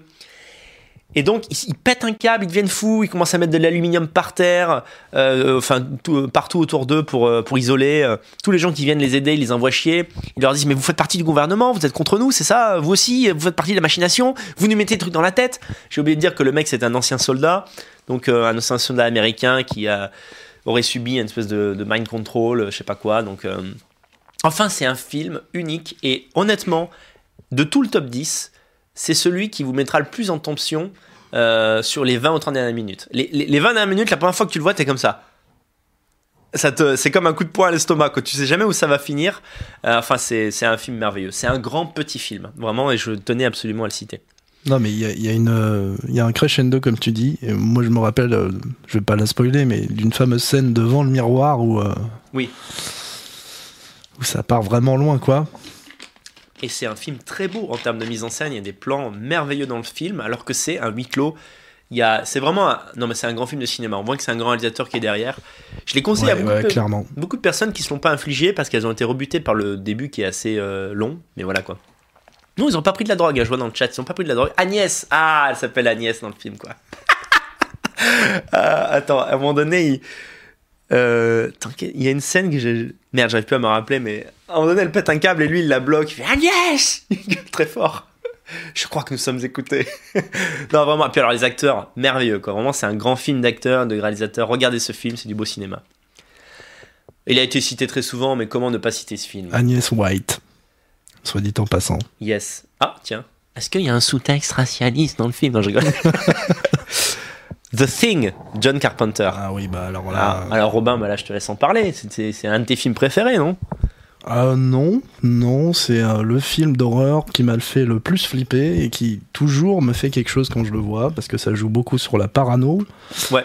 Euh, c'est un- c'est une sorte de huis clos, en plus euh, dans le froid, dans le grand froid, donc euh, c'est encore plus flippant, puis dans le noir. Et The Thing, euh, bah, c'est une chose dont on ne sait pas ce que c'est, quoi. C'est euh, C'est vrai. c'est Alien en mieux, je trouve. Oui, c'est vrai, c'est vrai. euh, bah, l'hi- l'histoire, euh, l'histoire, on pourrait dire, euh, non, j'allais dire, elle est banale, elle est pas si banale que ça. Bah, ça commence par un chien qui infecte une équipe de scientifiques qui est au pôle Nord ou au pôle je sais pas quoi. Et en fait, euh, il y a un virus dans l'équipe. Et le virus est intelligent en fait et prend la forme qu'il veut quoi. Oui, finalement, c'est une histoire de, virus assez classique. euh, le, le canevas de départ, c'est toujours basé sur le truc qui est infecté. La personne qui est infectée essaie de le cacher, mais la différence, c'est la nature de l'infection. C'est pas seulement un truc qui vous tue, c'est un truc qui vous déglingue. En fait, vous devenez une espèce de monstre extraterrestre. Et en fait, effectivement, tu as raison, c'est c'est- un truc pourri, on ne sait pas ce que c'est, quoi, mais ça, ça, ça prend toutes les formes possibles. Quand c'est dans une personne, ça peut la faire, la transformer en araignée gluante ou en truc ignoble. Enfin, c'est un film qui est dégoûtant, mais bizarrement, le, le tour de force de ce film, c'est qu'il y a des effets spéciaux. Vous dites non, mais c'est too much, c'est ridicule. Le mec, il a la tête à l'envers, il a huit tentacules, mais qu'est-ce que c'est que cette merde? Ouais, mais c'est que des vrais effets mais c'est spéciaux. trop bien fait, c'est trop bien fait et ça te, et ça te dégoûte et euh, et t'as vraiment qu'une envie, c'est que ce- cette, chose crève et c'est vraiment un film. euh, Parmi tous les, alors John Carpenter est un très grand réalisateur de films fantastiques. Euh, il a réalisé, d'autres huis clos aussi euh, qu'on peut citer comme Assaut. Euh, alors c'est le film Natio par excellence, enfin le film on va dire droitard par excellence, à l'image de Robocop. Bah c'est des racailles qui veulent euh, prendre un commissariat quoi. Et pendant tout le film, vous êtes du côté des flics qui empêchent les racailles de se pointer dans le, les bandits de rentrer dans le commissariat. C'est un film que j'adore. Bah tiens, tu me demandais quel film je voudrais amener sur une île déserte. Assaut, je peux le revoir et le revoir et le revoir. J'adore. La musique est super. Faut pas oublier aussi que Carpenter est le, compositeur de ses propres euh, musiques de films. Ça, c'est assez, euh, assez fort quand même, quoi. Une pensée d'ailleurs pour euh, Carpenter, qui n'est pas mort, ce que je crois, mais par contre qui souffre d'un cancer depuis des années, d'un cancer de la peau qui le fait énormément souffrir, qui le laisse vivant, mais dans de drôles de conditions. Et donc, la raison pour laquelle il n'a pas réalisé de film ces 10-15 dernières années, c'est qu'il est en grande souffrance physique. Bref, The Thing, euh, je sais pas si tu rajouter quelque chose, il y aurait beaucoup à dire, mais c'est euh, c'est un super film. Franchement, euh, niveau suspense, pareil, c'est vous restez bien. C'est très bien filmé, c'est l'ambiance est, est géniale, c'est flippant. Ouais. C'est un peu vieillot, mais euh, si vous regardez une version remasterisée dans le noir, ça va faire votre, ça va faire l'effet quoi. Oui, ce que j'aime chez John Carpenter, je regarde un peu le, le chat, c'est que il est vrai que c'est un, c'est un réalisateur qui flirte en- entre le cinéma A et le cinéma B. C'est-à-dire que des fois, vous, vous voyez certains films de Carpenter, vous dire putain, franchement, je suis en train de voir un téléfilm. Mais il y a toujours un moment où il va faire un coup de génie. J'ai vu un type qui a cité Prince of Darkness.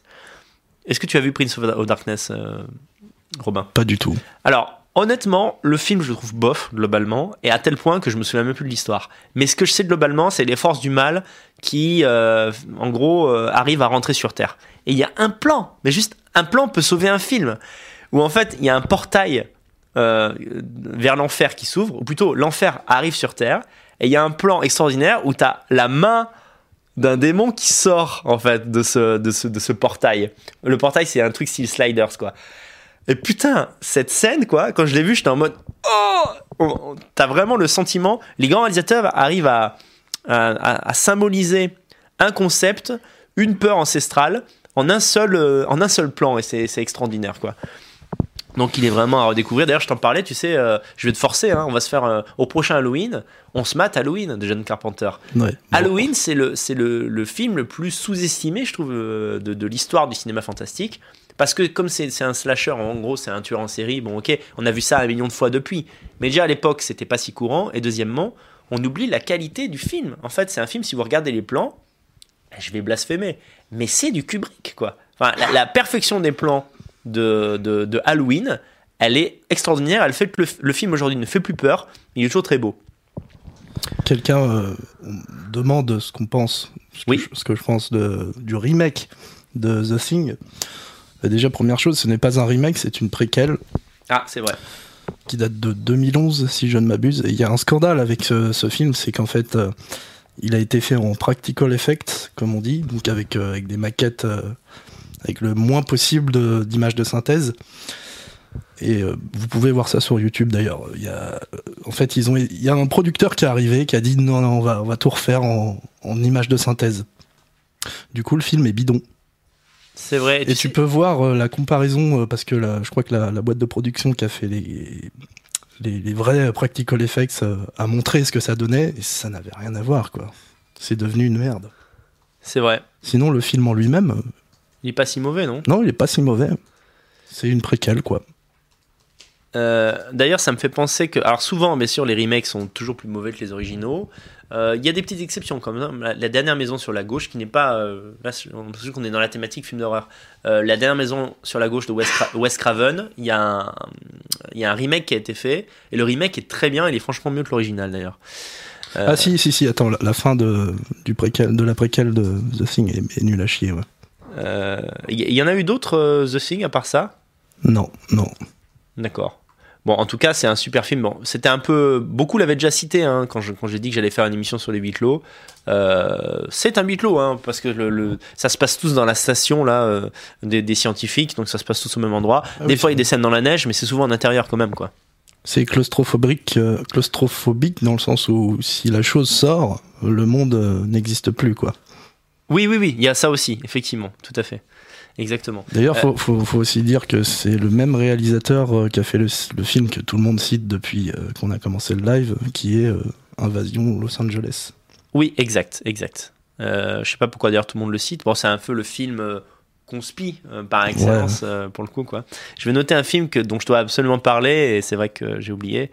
Ok, je le note ici. Il fait pas partie de mon top, mais il méritait quand même que j'en parle. Oui, Alors oui, euh, on me dit The Thing de Carpenter est un remake d'un film de 52, oui, mais là on oui, la chose. Ouais, non, mais d'accord, mais parlait de, de, de la version 2011. c'est suffisamment différent. J'ai vu hein, cette version originale, c'est suffisamment différent euh, pour, pour qu'on dise que The Thing est quand même un film original. En tout cas, il a, explosé le, premier du nom. Quoi. Alors, je continue.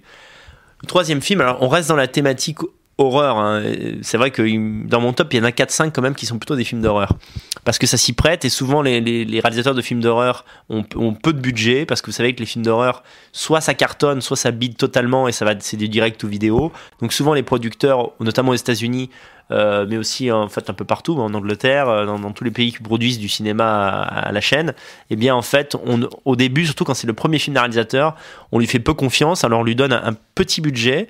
Euh, et, euh, et donc après, il doit, doit se démerder avec ça. Et souvent, euh, ça permet de voir l'intelligence d'un réalisateur qui arrive à, utiliser ses, enfin à faire de ses contraintes des atouts. Et il me semble que c'est le, cas de ce film-là, qui aujourd'hui est un petit peu oublié, alors que honnêtement, c'est un des films qui m'a fait le plus peur. Là, on est The Bug, enfin Bug de William Friedkin, c'est de la terreur psychologique, c'est un film qui vous met en tension, mais c'est pas un film qui fait peur au sens sursaut. Alors que The Descent de Neil Marshall, c'est un chef-d'œuvre d'horreur. Quoi. Honnêtement, c'est le film, je crois, qui m'a pratiquement fait le plus peur. D'autant plus que je voudrais vous raconter le, mon expérience. Euh, alors, déjà, on le cite Evil Dead. Bon, déjà, c'est. Ouais, Evil Dead fait plus si peur que ça aujourd'hui, quand même. Hein, soyons francs. Alors, The Descent, c'est un film qui date de 2005. Toutes les références des films dont je parle, je les mettrai en description de la vidéo et en commentaire. Et ce qui est beau, Deux hommes en colère, on en a déjà parlé. Tu regarderas ça au début du live, euh, mon ami. Je ne regarde plus le chat, sinon ça me, ça me déconcentre. En fait, euh, The Descent, c'est à l'époque, je dois avoir quoi, 19-20 ans. Et c'est une des premières fois que je suis allé voir un film tout seul au cinéma. Euh, depuis, d'ailleurs, c'est une habitude que j'ai que j'ai gardée parce que j'aime assez voir des films seul. En fait, ça me dérange pas du tout. Au contraire, je profite même mieux de l'expérience. Et à l'époque, euh, je me souviens, je traversais une, une mauvaise période. Je m'étais dit, tiens, allez, tu vas te faire un film, t'as que ça à faire. Il y avait que des, des bouses à l'affiche et je me suis dit, tiens, je vais aller voir euh, ce film dont je ne savais rien. Honnêtement, je me souviens même plus exactement si quelqu'un m'en a parlé ou si j'ai vu ça dans un magazine. Mais j'ai fait un truc que je fais et que nous faisons trop rarement, c'est que je suis allé voir le film en n'en sachant rien. Non seulement le film est bon, mais alors là, ça a transformé l'expérience au-delà du, possible, parce que j'ai vraiment été très surpris par la nature du film. Quand j'ai vu l'affiche, quand j'ai vu les premières images, je pensais que c'était un survival et un film de spéléologie, c'est-à-dire des gens qui, qui sont dans une grotte et qui sont enfermés, ne peuvent plus sortir de la grotte. Et je croyais que le film, ce n'était que ça, et ça m'aurait suffi. c'est-à-dire que euh, le film, déjà, en tant que suspense, c'est un film où il n'y a que des nanas, arguments supplémentaires, hein, vi- vi- visuellement, voilà, c'était sympa. Ouais, ça m'intéresse. m'intéresse. voilà, hein. Ah, voilà, voilà un argument qui va te faire cliquer. Et euh, au bout de 30-40 minutes, tu te dis putain, c'est vraiment un bon film parce que ça se passe à moitié dans le noir, mais tu as vraiment des effets de crainte. Euh, tu, bah, t'as ce côté oppressant. euh, là, pour les gens qui sont claustrophobes, c'est marre parce que euh, bah, en fait, ce sont des nanas qui vont visiter une grotte, évidemment, qui est méconnue, hein, et elles croient qu'elles vont être des championnes et qu'elles vont arriver à s'en sortir. Elles se bloquent, il y a un éboulement, elles peuvent plus sortir de la grotte par l'endroit où elles sont arrivées. Elles sont obligées d'aller à un autre endroit. Et je vous jure sur tout ce que j'ai de plus cher, pourtant, dit comme ça maintenant, ça paraît ridicule. J'ai été très naïf, je sais pas pourquoi, mais vraiment, je, je ne savais pas que c'était un film de monstres. Et les monstres, Ah, tu me spoil. bah, je t'avais dit que je t'allais te le spoiler.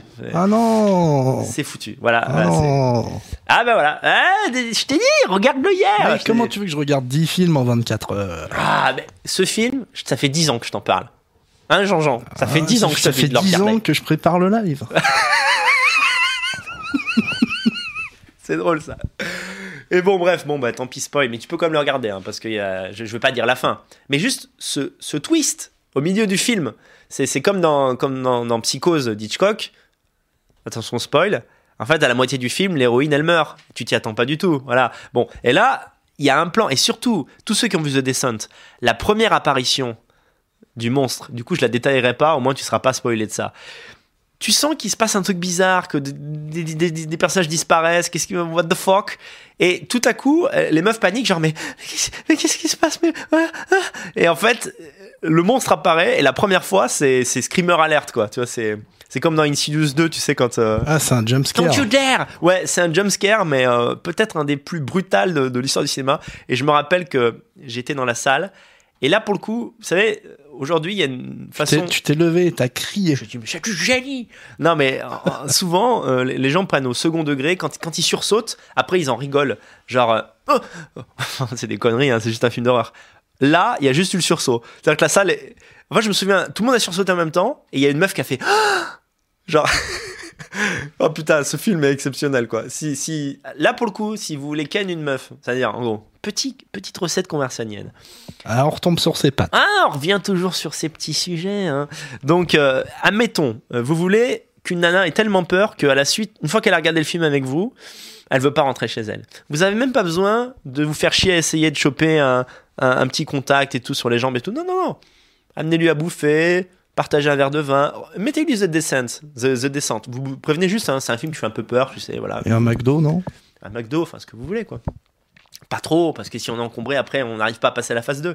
Mais en gros, euh, vous allez voir que elle va pas partir de chez vous. Non, non, même en taxi, non, non, elle va pas, rester chez vous. Parce que même moi, avant, quand je suis rentré chez moi, j'étais en mode, euh, bon, je ferai plus jamais de, je- enfin, j'en ai jamais fait, hein, mais je ferai pas de spéléologie, croyez-moi, j'irai pas dans une grotte. Je viens de me rappeler d'un huis clos qui est pas mal et qui est dans le même genre. Ouais. C'est Rec. Ah, c'est vrai que c'est un huis clos, Rec, effectivement, effectivement. C'est. Alors, il y en euh, a eu 36, mais. Le euh, premier était bien, l'espagnol. Le premier était vachement bien. Mhm. Effectivement, pour un film de zombies, c'était c'était plutôt bien quoi. C'est pas un film de zombies en fait, si c'est un film de zombies. Euh, je sais. Je me rappelle juste que c'est un. Ouais, Rec. Tu vois, ils disent Rec 1 et 2. Mhm. Le 2 aussi, il me semble qu'il est bien. Tiens, on a une question Robin dans le chat, The Shining huis clos ou pas? Oui, Ah bah oui. oui, ça se défend, ouais, effectivement. Ouais, grand huis clos, mais.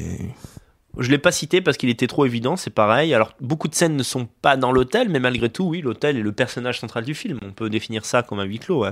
Bon, grand film, hein. de toute façon. J'en profite pour vous dire que j'ai fait une spéciale euh, Kubrick avec Olivier Piacentini qui paraîtra euh, dans Vive l'Europe dans quelques semaines, quelques mois. Voilà, c'est une émission plutôt plaisante. On n'a pas beaucoup parlé de Shining dans cette émission, on a essen- essentiellement parlé de 2001 l'Odyssée de l'espace, film dont vous entrepercevez l'affiche là au-dessus de moi, euh, qui, pas- est ton, qui est ton film préféré, je crois, Robin. Ouais, c'est pas difficile à deviner. Voilà. Donc voilà, euh, allez, j'en dis un dernier avant de prendre éventuellement d'autres euh, questions sur. C'est vrai que depuis le temps qu'il y a l'affiche. Ah oui, Ah, si vous avez pas regardé, c'est un grand film. On pourrait dire que c'est un huis clos spatial, 2001 lycée de l'espace, et qui retombe sur ses pattes. Alors le film suivant est un film danois. Vous allez dire, oh là là, c'est à ce moment-là qu'on se fait chier. Qu'est-ce qui va se passer, Daniel? Qu'est-ce Que j'ai pris? adoré. On te respectait. Qu'est-ce qui t'est arrivé? Non, alors bizarrement non, c'est pas celui-là dont je vais parler. Hein, Il y a deux films danois dans le Oh, top 10. il m'a trollé. Ah, oui. Donc le, alors là, on sort du film cinéma d'horreur. Enfin, quoique, Festen de Thomas Winterberg. Est-ce que tu as vu ce film? Je ne m'en rappelle plus du tout. C'est-à-dire que tu l'as vu, mais tu t'en rappelles plus? Tu m'en as parlé, c'est certain. Alors, euh, Festen, c'est un film d'auteur. C'est pas un film qui fait peur. Euh, c'est un film que bizarrement m'a- dit de regarder ma sœur. Et en général, ma sœur et moi, on n'a pas des goûts très similaires. Euh, J'avais pas trouvé les sous-titres, je m'en rappelle. Ah voilà, donc j'avais, voilà, donc c'est un film qui est sorti en 1998, qui a été primé, qui a eu le prix du jury au Festival de Cannes. Le nom du réalisateur c'est Thomas Winterberg. Souvent, je ne, sais, je ne sais trop pourquoi, mais on attribue ce film à Lars von Trier parce que quand on, excusez-moi, quand on le voit, on a l'impression que c'est du Lars von Trier, mais non, c'est un autre réalisateur. Je sais pas s'il a fait d'autres films d'ailleurs celui-là. Alors Festen. euh, c'est un, oui, on peut dire que c'est un huis clos parce que c'est un, film qui se passe essentiellement dans un château. Et euh, pareil, euh, c'est un film qui commence, je dirais, comme un. Comment on pourrait dire Mais presque comme une comédie, c'est-à-dire quatre mariages, un enterrement. En fait, l'histoire du film, c'est un vieux monsieur qui fête, qui célèbre ses 40 ou 50 années de mariage et qui invite toute sa famille à l'occasion de cette célébration. Alors, je préviens, on entre, spoil alerte, revenez dans 5-10 minutes si vous voulez pas connaître, non pas la fin de ce film, parce que ce film fait partie, tu sais, de ces films où tout se joue au milieu. C'est comme Ice Watch Shut. Évidemment, le point d'orgue d'Ice Watch Shut, c'est le milieu, c'est la scène de- des masques et de l'orgie. Là, Ok, bon, bah, je reviens dans 5 minutes. tu veux pas écouter? Bah, non, mais je déconne. Bon, d'accord. Euh, Bon, mais- S'il y a plus de technique, il y a plus de live. C'est vrai, c'est quelque part. Ouais. J'aurais dû te laisser un mois pour voir, enfin trois semaines pour voir tous ces films. Ceci dit, comme c'est pas un film à suspense, euh, je vais pas te le gâcher. Euh, euh, c'est- ça mérite quand même d'être vu. Euh, effectivement, donc ma sœur m'a dit de le regarder. Encore une fois, vous remarquez que toutes les bonnes expériences que j'ai, tous ces films dont je me souviens, c'est parce que aussi je ne connaissais pas le, le- ressort euh, dramatique, l'intrigue. Et tout simplement, au moment où il y a la célébration, c'est-à-dire en fait où, vous savez, on porte un toast. Quand il y a un mariage, on porte un toast. Et bien quand on célèbre un anniversaire de mariage, on porte un toast. Et là, il y a les enfants euh, de, de ce, de, ce, de ce riche homme qui a loué comme ça là pour, pour ce, ce mariage, ce remariage, pardon, euh, cette salle, qui dit bah moi je vous porter un toast à mon père. Euh, et donc il, il commence à dire tout ce qu'il aime chez son père et tout machin. Et puis il dit euh, voilà et ce dont je me souviens surtout papa c'est bah, quand j'étais tout nu et que tu, m- que tu me mettais ton zizi dans les fesses quand j'avais 6 ou 7 ans et que tu me violais. Je m'en souviens de ça, papa. Tu t'en souviens, toi? Et en fait, Oh mon dieu. ce mec est un pédophile. Et vous savez qu'il y a un, ressort euh, psychologique chez les enfants qui est atroce. C'est que quand vous avez été violé par un membre de votre famille, parfois, vous, euh, vous faites, enfin, votre cerveau fait en sorte de l'oublier. euh, pour que vous continuiez à, à vivre sans vous flinguer.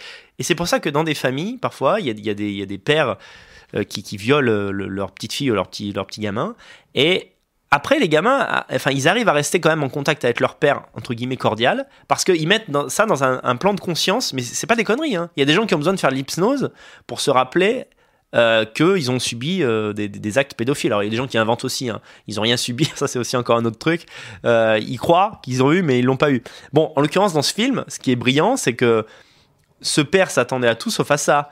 Euh, il s'est dit, putain, merde. Enfin, je, je, je, voudrais pas être trivial sur un sujet aussi grave que la pédophilie, mais il a dû se dire putain, mais je, je, l'enculais quand il avait 5 ans, il a peut-être oublié le gosse, quoi. Et jusqu'à ce que le mec ait 35 ans, il, avait fait comme si ça n'avait pas eu lieu. Et donc il le dit comme ça, il dit voilà, voilà, euh, vous célébrez aujourd'hui le, le mariage de cet homme, voilà. Et après tout le film te met un nœud comme ça à l'estomac, et euh, c'est un drame familial en fait. C'est un film qui pourrait faire une très bonne pièce de théâtre. Alors, le point négatif de ce film, c'est qu'il y a un choix de mise en scène qui est de filmer caméra à l'épaule. En soi, on a des très bonnes choses qui sont filmées caméra à l'épaule. Tout à l'heure, tu évoquais The Shield. The Shield, c'est quasiment filmé caméra au point tout le long, mais c'est bien. Alors que Festen, Oui, et puis c'est multicam, ça n'a rien à voir. Il y a, Ouais. il y a 4 cams par. par- il y a la technique, ouais. ouais. euh, Festen est parfois désagréable à regarder. C'est-à-dire que tu te dis, euh, si, si- un réalisateur à la, à la James Gray ou même à, un réalisateur simplement qui, qui filme bien, des beaux plans très propres, voilà, William Friedkin, William Friedkin aurait fait de Festen un chef-d'œuvre. La limite de Festen, c'est que c'est du cinéma expérimental, c'est-à-dire euh, c'est danois. Voilà, la limite de Festen, c'est que c'est danois et qu'à un moment donné, le mec il s'est dit tiens, des fois je vais filmer comme ça, euh, des fois il y aura un contre-jour, euh, des fois je vais prendre des acteurs qui sont bidons et ça, ça fait que le, le, le, film te laisse un, un souvenir mitigé. Mais l'histoire est géniale. Le scénariste, le mec qui a eu l'idée de ce film est vraiment génial, quoi. Amnésie traumatique. Quelqu'un dit, euh, enfin, le libéré, délivré, dit oui, c'est une amnésie traumatique, tout à fait. Donc voilà, le, père pensait s'en être tiré. Et, euh, ce que j'ai, ce qui m'a choqué, tu, verras quand tu verras le film, Robin, c'est que t'es mal à l'aise dans le film, exactement comme si t'étais un membre de la famille. Et c'est ça le tour de force du film. C'est que t'as vraiment l'impression d'être à dîner avec eux. Et tout à coup, euh, je sais pas, essayez de vous projeter si. Parce que par exemple, son frère ne le savait pas dans le film. Il, il apprend que son petit frère s'est fait violer par son père. Parce que lui, non, vous savez, ça arrive. hein. Des fois, t'as un, un, un pédocriminel, il s'attaque à un gosse et pas à un autre. Bon, c'est un film qui est très dur, euh, malsain par certains aspects, mais qui est mémorable. Voilà, bah, j'ai fait quatre. euh, J'en j'en ai fait quatre. Est-ce qu'on fait une pause pour lire un peu les questions? Tout à fait. du public? Je cherche les questions en comblant le radio silence. Je pense qu'on va dépasser un peu les deux heures. Ça va, t'es en forme, Romain? Non Non. Et toi? Non, Non. moi non plus. C'est à la Mario Non. Ouais, ouais. Non, non, non, non, non. Alors. euh. Serre sincère, 3 Ouais. euros. Bonsoir messieurs, continuez votre travail. Verra-t-on un jour Robin face caméra? Ah bah c'est ce soir. Pam, pam, Il me suffirait de prendre cette webcam et de l'orienter vers lui. Eh oui, on n'a qu'une caméra donc. euh, Ah Un jour peut-être. S'il le désire. J'aime quand on t'entend manger. Je veux que les gens entendent. Exagère pas. Ensuite. Adrien62, j'avais dit que je te donnerais des dons si ça réapparaissait à l'écran. Dany, trop de contenu en ce moment, tu me tues. Eh ouais. je- Ouais, je suis désolé, ça, ça réapparaît une fois sur 25. euh, je- De quoi? Qu'est-ce qui réapparaît? Euh, Dans le micro, parle dans le micro, on t'entend pas. D'accord. J'ai pas compris ce que Les dons euh, à l'é- à l'écran, euh, Ouais, bon, on a, on a une pine de logique. ça marche une fois sur 5, je sais pas. je- Ouais, désolé, je sais que c'est agréable pour vous de, de, de donner et qu'à l'écran on voit votre nom. Donc, euh, hier ça marchait, aujourd'hui ça marche pas. On a tenté un truc nouveau. Écoutez, ça sera réglé demain. euh, toutes nos excuses. On dit au moins le nom de votre pseudo via Tipeee Stream et j'espère que ça vous fait assez plaisir comme ça, quoi. bit.ly, bit.ly slash danitip. Bernard Terter, pour 5 euros, pour d'éventuels travaux de ferronnerie dans ton futur domaine en Roumanie, à Zouzou. Avec plaisir. On a toujours besoin d'un ferrorier. State of Mississippi, encore. 1 euro. Un peu hors sujet, qu'as-tu pensé du film 1917 qui a, qui, a, qui a beaucoup fait parler de lui pour ses plans séquences? Je l'ai pas vu. J'ai trouvé ça sympa au cinéma, quoique un peu ennuyant. Par contre, je l'ai revu il y a, il y a peu et le concept plan séquence m'a vraiment saoulé. D'accord. Ben écoute, on, on va parler d'autres films qui sont Eh des ben, plans voilà. séquences uniques, mais je l'ai pas vu 1917. Tu l'as du coup, euh, on regardera pas. Bah non. D'accord. Bon. Fatoumata, que penses-tu de Sin City? Excellent film. Je suis pas très Robert Rodriguez, mais euh, je dois dire que ce film correspond à son, à son style, à son univers mental. Et Sin City, c'est avant tout Frank Miller. Euh, Frank Miller, c'est un génie. C'est, euh, on rappelle que c'est le scénariste également de 300. Euh, alors c'est un mec. Alors lui, il est, il, il est des nôtres. hein. Il est des nôtres. Il est islamophobe comme tout le monde. C'est-à-dire, en fait, alors, je vous invite à lire la, page Wikipédia de Frank Miller. Extraordinaire. Euh, donc en fait, il est considéré par son grand adversaire Alan Moore, qui est, très talentueux également, mais qui est un gros gauchiste.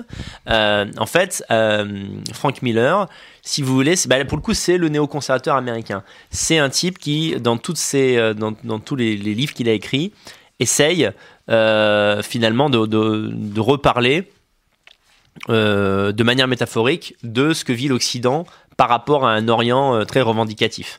Et donc très clairement, on l'a interrogé, on lui a dit euh, mais, est-ce que vous seriez pas un petit peu réac, un petit peu un petit peu facho? Alors j'adore, il a dit oui oui bien sûr. En fait, moi je considère que euh, ces gens-là là en Orient, bah, en fait ils sont arriérés, leur civilisation est arriérée. Ils viennent, ils, prennent le contrôle de nos avions avec des couteaux du Moyen Âge, des, des- avions qu'ils n'auraient jamais pu construire eux-mêmes et ils les envoient contre nous. Ils utilisent pour leur propagande Internet un moyen qu'ils n'auraient jamais eu l'intelligence de créer eux-mêmes euh, afin de nous nuire. Sérieux voilà, je pense. ouais. Putain, il envoie du lourd. Ah ouais, Frank Miller, c'est c'est un facho, voilà, euh, clairement. Alors Sin City, il y a un côté un peu, euh, oui, voilà, il y a un côté à, à la fois, parfois il y a une fascination pour le criminel, mais il y a aussi la justice est toujours rendue. Donc moi, c'est un film qui me plaît dans le fond comme dans la forme. C'est très contrasté en noir et blanc. Le premier, hein, parce que les autres sont nuls. hein. J'ai vu le deuxième, c'était mauvais. Donc ouais, c'est un très bon film. Et il est accepté à Hollywood en étant aussi open comme ça. Euh, Frank Miller, bah Frank Miller, c'est juste un scénariste, donc euh, du coup. euh, Ah, d'accord. Bon voilà, Euh, comme, comme il écrit de très bonnes histoires, on, on le lui prend quand même, genre attends, on, on a besoin de faire de fric, donc on va prendre ton, génie, par contre tu vas pas apparaître à, la- à la télé quoi. Donc c'est pas un mec qui est invité chez David Letterman, tu vois quoi, mais, euh, ou chez Oprah Winfrey, mais c'est un type qui est connu pour son talent quand même. En dernière intention, le talent fait ju- jurisprudence, vous savez. Quand vraiment vous avez écrit un, truc, surtout euh, une œuvre de fiction que tous les gens ont adoré, euh, même quand vous êtes facho. Moi j'ai un pote qui est assez plutôt gauche, plutôt gauche antiraciste pas trop hostile non plus à moi, sinon on serait pas pote. Mais enfin, euh, lui, il a tous les Frank Miller. hein. Il, sait que c'est un facho, mais il achète quand même, quoi. il est genre, oh le salaud, ah qu'est-ce que t'envoies, ah quand même. Bon, je vais voter Macron, quoi. Sale petit connard. Mohamed Bacon, merci pour ton euro. Aurel, merci pour les 20 balles. Merci. Jean God Vendable, il y a le film Gore, Salaud ou les 120 journées de Sodome, où bien sûr les méchants sont les, fach- sont les fascistes. Mais vous en avez parlé avec euh, Pas tout à Pia fait. Santini, ils avaient fait une émission là-dessus. Écoute, salaud. C'était et- quoi déjà l'émission euh, Bah, si, on a fait un... Un Fréquence Occident. Non, non, on a fait un, un Vive l'Europe sur Pasolini, assez court, et on a, on a évoqué euh, Salaud. Non, non, t'as fait un Fréquence Occident avec Pia Santini. Oui, mais on parlait de Macron dans ce Fréquence Occident. On ne parlait pas de. Je suis quasiment sûr Non, que tu... mais non, moi je m'en souviens. Ah ouais. C'est publié dans Vive l'Europe, j'en suis sûr. C'était une vidéo. Bon, bref, d'ailleurs, on avait tourné chez. euh, tu vois pas, c'était chez lui. On avait dîné, t'étais Ah là. oui, exact, exact. Bon, bref. euh, et donc, on a évoqué Salaud. Euh, je ne suis pas d'accord avec ton point de vue. Je ne considère pas que Salaud soit un film antifasciste. Euh, mais c'est trop long à développer, donc je vais le noter pour en parler dans une, éventuellement dans une autre vidéo. Qu'en penser c'est en tout cas c'est un film unique, c'est sûr de l'histoire du cinéma qu'on qu'on l'aime ou qu'on le déteste, qui met très mal à l'aise d'ailleurs. Pour le coup, c'est pas un film à montrer à une gonzesse que vous voulez niquer le soir même quoi. C'est là c'est Ah non, là, elle se barre. non, là non, non. Euh, voilà. Ensuite, euh, bah, je vais reprendre mon top ou on a. on- Reprends ton top. D'accord, ok, très bien. Eh bien, alors j'en étais au film 4. Et je continue avec un autre film qui est très connu, mais que bizarrement j'ai pas vu beaucoup citer, euh, parce que c'est un film d'auteur. C'est La Grande Bouffe de Marco Ferreri. Alors Marco Ferreri, c'est un, réalisateur italien qui souvent vit dans l'ombre euh, de, de, génies comme Pasolini, Visconti, Fellini. Mais Marco Ferreri a réalisé de grands films, euh, notamment, notamment un qui s'appelle Lisa, et dont je vous ferai un jour une revue parce que je crois en avoir déjà parlé. Enfin bon, c'est un film sadomaso. euh, qui est pareil unique avec des acteurs pourtant très connus Catherine Deneuve et Marcello Mastroianni alors la grande bouffe tu, tu as vu toi ce film Romain? Il y a très très très très très longtemps. D'accord. Ben, la Grande Bouffe, c'est un film de dépressif, hein, c'est un drame. Euh, c'est quatre, euh, quatre grands notables, grands bourgeois, qui décident de se suicider en mangeant trop. C'est-à-dire qu'en fait, ils choisissent leur mort. Euh, cette mort, ça va être de mourir dans une orgie, c'est-à-dire sexe, même si le sexe est suggéré plutôt que montré, euh, et, euh, et consommation excessive de bouffe de, de grande qualité, d'où le titre La Grande Bouffe. C'est un film concept dont une partie assez longue quand même au début ne se passe pas dans, ce, dans ce, cette villa. Et ensuite, quand ils s'enferment dans cette villa, ils en sortent très peu, sinon pour aller chercher des gonzesses. Donc ces quatre hommes, il y en a un qui est, pilote d'avion, euh, l'autre je crois qui est avocat, enfin ils ont tous beaucoup de pognon. Et pour une raison qu'on ne comprend pas trop, qui n'est pas vraiment expliquée, euh, ils en ont assez de vivre. Et c'est un film qui aujourd'hui, alors bien sûr, on, on- fait toujours de la suranalyse, euh, euh, l'analyse cinématographique. euh, 40 ans après un film, euh, il faut toujours la mettre dans un contexte. Est-ce que c'est vraiment ce qu'a voulu dire euh, Marco Ferreri Je ne sais pas si c'est ce qu'il a voulu dire, mais finalement c'est ce qui est dit. C'est que l'excès de confort et de luxe, euh, quand vous n'avez pas de, but euh, transcendant, euh, qu- quand vous ne regardez pas vers, vers là-haut, eh bien en fait fait de vous un monstre. En réalité, ces, ces quatre hommes sont, sont devenus monstrueux, ils sont incapables de vivre des bonheurs simples et ils, ils font de, de ce qui normalement devrait être un plaisir, un cauchemar, c'est-à-dire bien manger et bien baiser. C'est un film qui a une atmosphère poisseuse qui met très mal à l'aise, qui est à la fois tragique et burlesque. Euh, il y a des scènes mémorables. Je trouve, alors là c'est un, avis personnel, sous... moi j'ai un problème avec le jeu d'acteurs français. Je trouve que les, Français sont de très bons acteurs de théâtre, mais au cinéma, ils ont ce côté théâtral qui font qu'ils ne sont pas crédibles. Dans ce putain de film, Hugo Tognazzi, il est bon, Mostrioni, il est excellent, et alors là pour le coup c'est un contre-exemple, euh, parce que lui il est bon, c'est... Ah, son nom m'échappe. Euh, donc celui qui est pas bon, c'est Noiret. Je trouve que Noiret est vraiment pas bon dans le film et plombe le film. Je trouve que d'ailleurs j'ai toujours trouvé film Noiret que c'était un mauvais acteur. Euh, c'est, euh, il est même pas mort. C'est Michel Piccoli. Alors Michel Piccoli, il est excellent dans le film. Merci Robin. Il joue un mec qui d'ailleurs est plus ou moins, en fait c'est pas dit, mais pour moi il est homosexuel hein, dans le film hein, Piccoli. Hein. Il y a un moment par exemple où, il danse il danse avec un espèce de, de manière très féminine euh, et, voilà, c'est un film qui est mémorable, qu'on l'aime ou pas d'ailleurs, comme Salo, sur un modèle un peu moins gerbant que Salo, mais quand même. Et ce qui est incroyable dans ce film, il y a un coup de force aussi, c'est qu'il y, a, je crois qu'il n'y a qu'une seule musique. Et cette musique, elle reste vraiment dans la tête. D'ailleurs, je l'avais réutilisée dans une vieille vidéo. Mais cette fameuse vidéo où je monte mon cul, vous vous souvenez pas? Ouais, Soral l'a assez montré. Sauf qu'il a montré que 3 minutes de cette vidéo, qui en réalité fait 26 minutes. Voilà, bon bref. Donc j'avais utilisé, euh, dans, dans le même mood, d'ailleurs, cette musique, qui est... Euh, Ouais, c'est.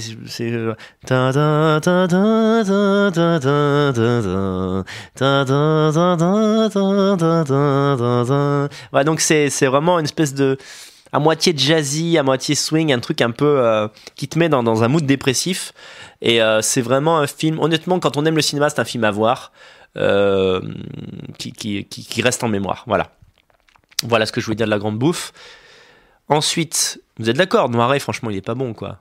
Il est pas bon, honnêtement. Dans le film, il est vraiment pas bon. Eh ben, toi, tu viens de le, boire, le voir. Euh... le boire, n'importe quoi. The Guilty. The Guilty. On est encore sur un film danois. Alors là, on, est revenu à notre époque. La Grande Bouffe, c'est les années 70. Là, The Guilty, ça a été fait il y a 2-3 ans. Euh, je pense que beaucoup d'entre vous l'ont vu. Euh, c'est un polar qui se passe uniquement dans un centre de télécommunication, c'est ça?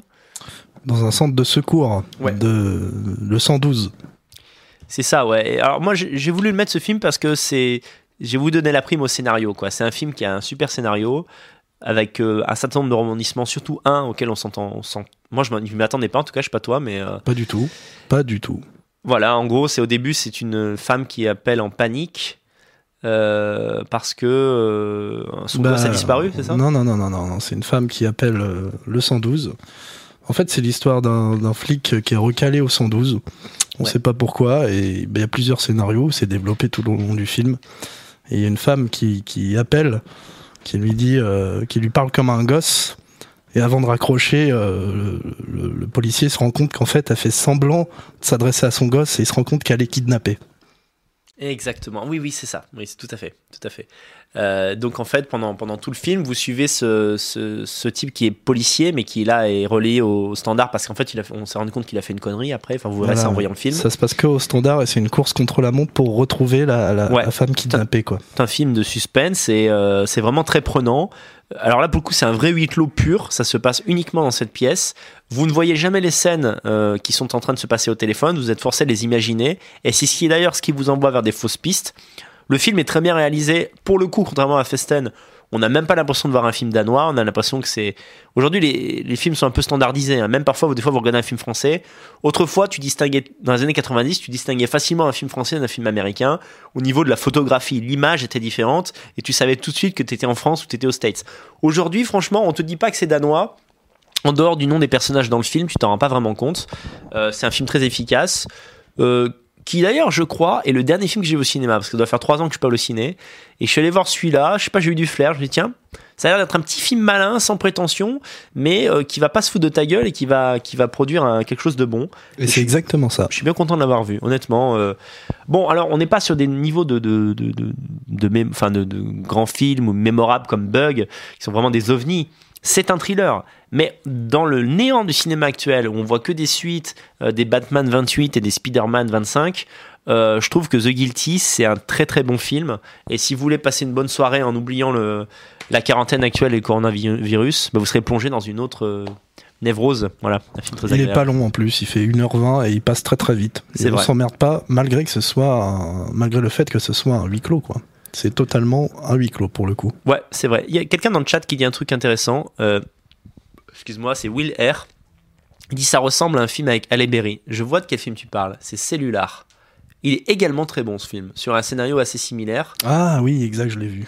Ouais, c'est un très bon film, mais moins surprenant. C'est, c'est-à-dire, c'est un, n'y a pas vraiment de rebondissement euh, de scénario. De, c'est-à-dire que l'histoire, il y a un twist. Il n'y a pas vraiment de twist dans Cellular. C'est juste un suspense. Est-ce qu'on va réussir à sauver euh, la meuf? Mais effectivement, les deux histoires se ressemblent. Je vous mets le lien vers le- la live en cours parce que, bon, c'est vrai qu'il commence à être tard, mais j'aimerais qu'on reste à peu près à 1000 vues parce que j'adore parler cinéma. C'est un plaisir, c'est une passion. Alors là, vous pouvez partager sur les réseaux sociaux en disant Allez, les gars, on s'amuse. Conversano parle de ses expériences cinéma, de ses, de ses souvenirs, et ça fait plaisir. Voilà. Euh, on trouve tout ça où? Alors, ça, c'est une bonne question. C'est vrai que peut-être. euh, Alors, je vous rappelle qu'on n'a pas le droit, théoriquement, de vous dire où télécharger des films. C'est illégal. Par contre, euh, bah, démerdez-vous. Voilà, ça. Je suis d'accord. Non, mais je suis d'accord, c'est qu'il y a 4-5 ans, trouver un film en se démerdant sur Internet, c'était quand même assez facile. T'avais des sites comme C'est pas bien, Mega Upload qui ont, qui ont fermé. Euh, D'ailleurs, pour la petite histoire, Mega Upload a fermé la semaine où j'ai acheté un abonnement. Quoi.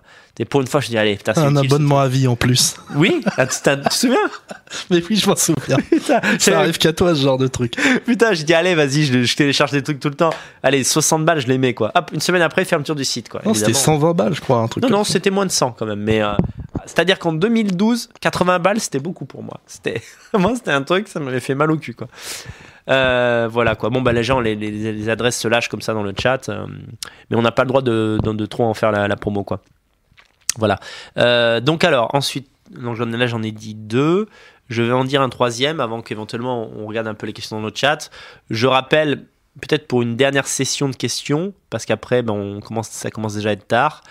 Si vous souhaitez, eh bien, si vous souhaitez en fait que je, je parle absolument d'un film que vous adorez, ou faire une remarque sur ce que je viens de dire, eh bien, vous pouvez m'aider et aider mon, mon technicien à continuer tout au long de cette quarantaine en nous envoyant un petit cadeau sur Tipeee Stream. Dès 1 euro, on lira votre question.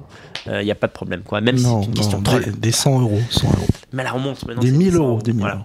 Alors l'autre film dont je voulais vous parler, qui euh, je crois que c'est le sixième que j'évoque, c'est euh, alors c'est un moyen métrage. Et là pour le coup, je suis à peu près certain que dans les euh, les mille et quelques spectateurs qui sont en train de regarder, et même ceux qui verront la rediffusion, à mon avis, peu l'ont vu. C'est La More de Roberto Rossellini, l'amour en français. Euh, je, je vérifie l'année, comme ça à titre euh, T'inquiète, je te mets ça tu sous veux les regarder yeux. ça ouais, tu- non. Alors, euh, bon, je pense que tu vas le trouver sur IMDb. J'insiste sur le fait que ce n'est pas un long métrage. C'est un, c'est pour ça que tu vas peut-être pas le trouver. En fait, c'est un film, euh, une partie d'un film à sketch. Euh, car c'était très à la mode à l'époque en C'est c'est de Italie. qui? Roberto Rossellini. Rossellini, ouais. Euh, à l'époque en Italie, on faisait beaucoup de films à sketch jusque dans les années 70, euh, c'est-à-dire des grands réalisateurs s'associaient sur un thème. En l'occurrence, là, c'était l'amour, euh, pour euh, pour en fait livrer leur vision, voilà, de tel ou tel sujet. Bon, on va trouver. Vas-y, redescends. Ah voilà, l'amour. Alors l'amour, c'est un c'est un film, on- voilà, Amore. Ça s'appelle- ah non, ça s'appelle l'amour. L'amour 1948. Putain, c'est plus vieux que ce que je croyais. C'est un film qui Cette cam me rend fou, quoi. Ouais, c'est dingue, ça change de couleur comme ça. Bon, c'est très curieux. Alors là, pour le coup, qu'est-ce qui est mémorable dans ce film? C'est le jeu d'acteur. C'est un film qui tient sur la prestation d'Anna Magnani. Souvenir, souvenir quand une. J'ai de l'émotion à vous parler de ce film parce que je l'ai vu au Centre des langues vivantes de Grenoble, de l'UM, euh, l'Université Permanente France de Grenoble. Euh, Je devais avoir 19-20 ans. Et pour la petite histoire, j'ai vu tellement de films dans cette euh, vi- vidéothèque qu'ils ont fini par m'engager. En fait, il y a un poste qui s'est libéré et, euh, en fait, euh, après ils m'ont pris. Donc après, j'étais le mec qui faisait venir les étudiants. L'idée, c'est que vous pouviez voir un film en langue étrangère et parfois les films n'étaient pas sous-titrés. Comme je parle assez mal italien, mais je le comprends très bien. Et bien moi, les films qui étaient en italien, je les ai tous dé- dé- dévorés, même s'il n'y avait pas de, de sous-titres. Et un de ces films, c'était La mort et de Roberto Rossellini. Roberto Rossellini a fait des films assez connus, comme euh, Rome, ville ouverte, euh, Allemagne année zéro, dont j'avais fait une revue euh, dans, un, dans une émission de radio à l'époque de Radio Melon. Paisa et d'autres films encore, plutôt d'ailleurs sur une ligne antifasciste, d'accord, un antifascisme façon années 50, hein. Donc on n'est pas sur du gauchisme anti-blanc, et surtout on est, on est sur un- quand même des produits de qualité. Et Allemagne N0 est un film extraordinaire, hein, un- un de ceux qui m'a le plus marqué. La mort, en fait, c'est un huis clos, c'est une nana qui appelle son amant euh, au téléphone, et tout le film se passe au téléphone, et en fait on comprend quoi? Assez vite, l'intrigue c'est quoi? On comprend qu'en fait c'est un type qui est marié et qui va jamais lâcher sa bonne femme. Et donc Anna, Anna Magnani joue l'amoureuse transie qui a un amour, euh, je veux dire, euh, sans, sans limite pour cet homme, mais qui en même temps le déteste parce qu'elle sait qu'il est en train de l'entuber. Et honnêtement, ce film, il est, il est mémorable, il est culte, parce que moi je suis un homme. Et j'ai quand même réussi à avoir une empathie extraordinaire pour cette femme. C'est-à-dire, je me suis, je me suis mis dans cette position de cette femme amoureuse qui, qui attend comme ça que, que, que cet homme euh, aille vers lui. Tu vois, rien que les photos, tu vois, ça me crée une émotion. C'est que tout au long du film, elle se torture euh, en, se disant mais est-ce qu'il va m'aimer? Qu'est-ce que je, qu'est-ce que je dois faire pour qu'il m'aime? Euh, C'est, c'est alors il y a quelques flashbacks pen- pendant le film, mais en gros l'histoire du film se passe essentiellement dans une pièce et, euh, et elle est au téléphone et ce type la rend fou et franchement il m'a laissé sur le laissé sur le cul. Je sais pas comment vous pouvez vous procurer ce film. Bon, euh, démerdez-vous sur internet ou peut-être essayez d'aller dans une bibliothèque. Euh, vous allez finir par le par le trouver. Je crois qu'il y a deux versions. A une version qui est un peu plus longue que l'autre. Moi, j'en ai vu une où, où j'ai les trois quarts du film, elle est au téléphone. Et euh, voilà, je peux pas vous dire mieux que c'est une des plus grandes prestations d'actrice que j'ai vues. Et ça, c'est un des rares films. Je, je- je l'ai souvent dit, hein, mais euh, on est, allez, j'ai dû peut-être pleurer 10-20 fois devant des films. Bah, c'est un des rares films qui m'a arraché une petite larme. Je me suis dit, putain, c'est. L'équivalent littéraire de ça, c'est La Dame aux Camélias. Euh, la, la Dame aux Camélias, je, je spoil pas, mais en gros. euh, C'est un livre, ça. c'est un livre, c'est un livre, oui, oui. Mais je disais, c'est l'équivalent en termes d'émotion. C'est que pendant toutes les dames, la dame au camélia, vous êtes là, putain, mais c'est une prostituée, mais putain, elle, elle se comporte vraiment comme la dernière des putes. Et finalement, à la fin, t'es en mode, putain, C'est trop beau. bah, en fait, elle est gentille, quoi. Et donc là, c'est, c'est, Euh, ouais, beau euh, être un homme, tu lâches la larme, quoi. Je crois que c'est ouais, c'est un, je un sais de mes a pas livres préférés, moi aussi. Ah ouais, je, je- sais qu'il n'y a pas beaucoup d'hommes qui vont faire l'effort de regarder L'Amore de Roberto Rossellini, mais si vous êtes un technicien du cinéma, vous aimez l'art pour l'art, vous êtes un cinéphile, regardez ce film parce que la, la prestation de cette actrice, et là franchement le réalisateur s'est pas foulé. hein. J'ai aucun souvenir de plan euh, extraordinaire, c'est limite c'est un c'est du théâtre quoi. Il a foutu la caméra, elle dit vas-y démarre de toi. La meuf elle a pris le scénario, elle s'est plongée dedans à fond et euh, elle s'est vraiment impliquée dans le truc. Et c'est un grand film d'amour brisé euh, qui, en, rien qu'en qu'en parler aujourd'hui, me- m'émeut. Voilà. Alors, avant que tu passes à la suite, Ouais. j'ai une question. Est-ce que tu peux nous parler des 10 ou 20 autres? Parce que tu as dit 10 ou 20 qui t'ont lâché une larme, mais rapidement, Oh non. de, de, de, pas. de, de tête. Non, je peux pas t'en lâcher 10. Il faudrait que je replonge là. En plus, on est. Quelques-uns, quoi, une poignée. Le, euh, le voleur de bicyclette euh, de, de Vittorio De Sica. Umberto D de Vittorio De Sica. Il y a deux films de De Sica qui m'ont Je fait savais que t'allais dire Umberto. Umberto D m'a vraiment fait chialer. Euh, et en plus, ce qui est fou, c'est que Umberto D, j'ai- entendu parler de ce film dans un documentaire qu'avait réalisé Scorsese sur les grands films italiens, Voyage au cœur du cinéma italien, et il passe une- un extrait d'Umberto D, et l'extrait m'a fait pleurer. C'est quand même dingue, parce que normalement il faut être, il faut être dans une dramaturgie, il faut être investi dans la dramaturgie pour, dans un film d'une heure trente, faut être attaché au personnage pour chialer. Et la scène elle est tellement bien que t'as tu chiales. Et quand je l'ai revu en entier le film, j'ai rechialé. J'étais en mode mais putain mais je suis une fiat. Euh, Qu'est-ce qu'il y a d'autre? Mais putain, ça m'échappe, mais. Euh... Ah, j'en ai déjà parlé, je pense que Putain, j'essaie de réfléchir. euh. Alors, des fois, je pleure parce que c'est beau. Par exemple, Ludwig de Visconti. Je me souviens avoir deux, trois moments dans, dans Ludwig de Visconti où j'ai pleuré parce que je me suis dit, non, mais là, c'est l'Europe, quoi. C'est quelque chose qui te dépasse, quoi. C'est comme quand tu regardes un, un superbe paysage. Un jour où tu es dans un mood un peu mélancolique, des fois, ça te donne envie de pleurer. Euh, le Kid de Chaplin m'a fait pleurer. La Ah. relation entre Charlie Chaplin et le gosse, j'ai trouvé ça, ça m'a fait chialer. Titanic, m'arrêtez vos Titanic, trolls. non, faut pas exagérer, mais c'est un bon film quand même. C'est un très bon film, euh, Titanic, mais euh, c'est quand même un peu, euh, ouais, voilà quoi.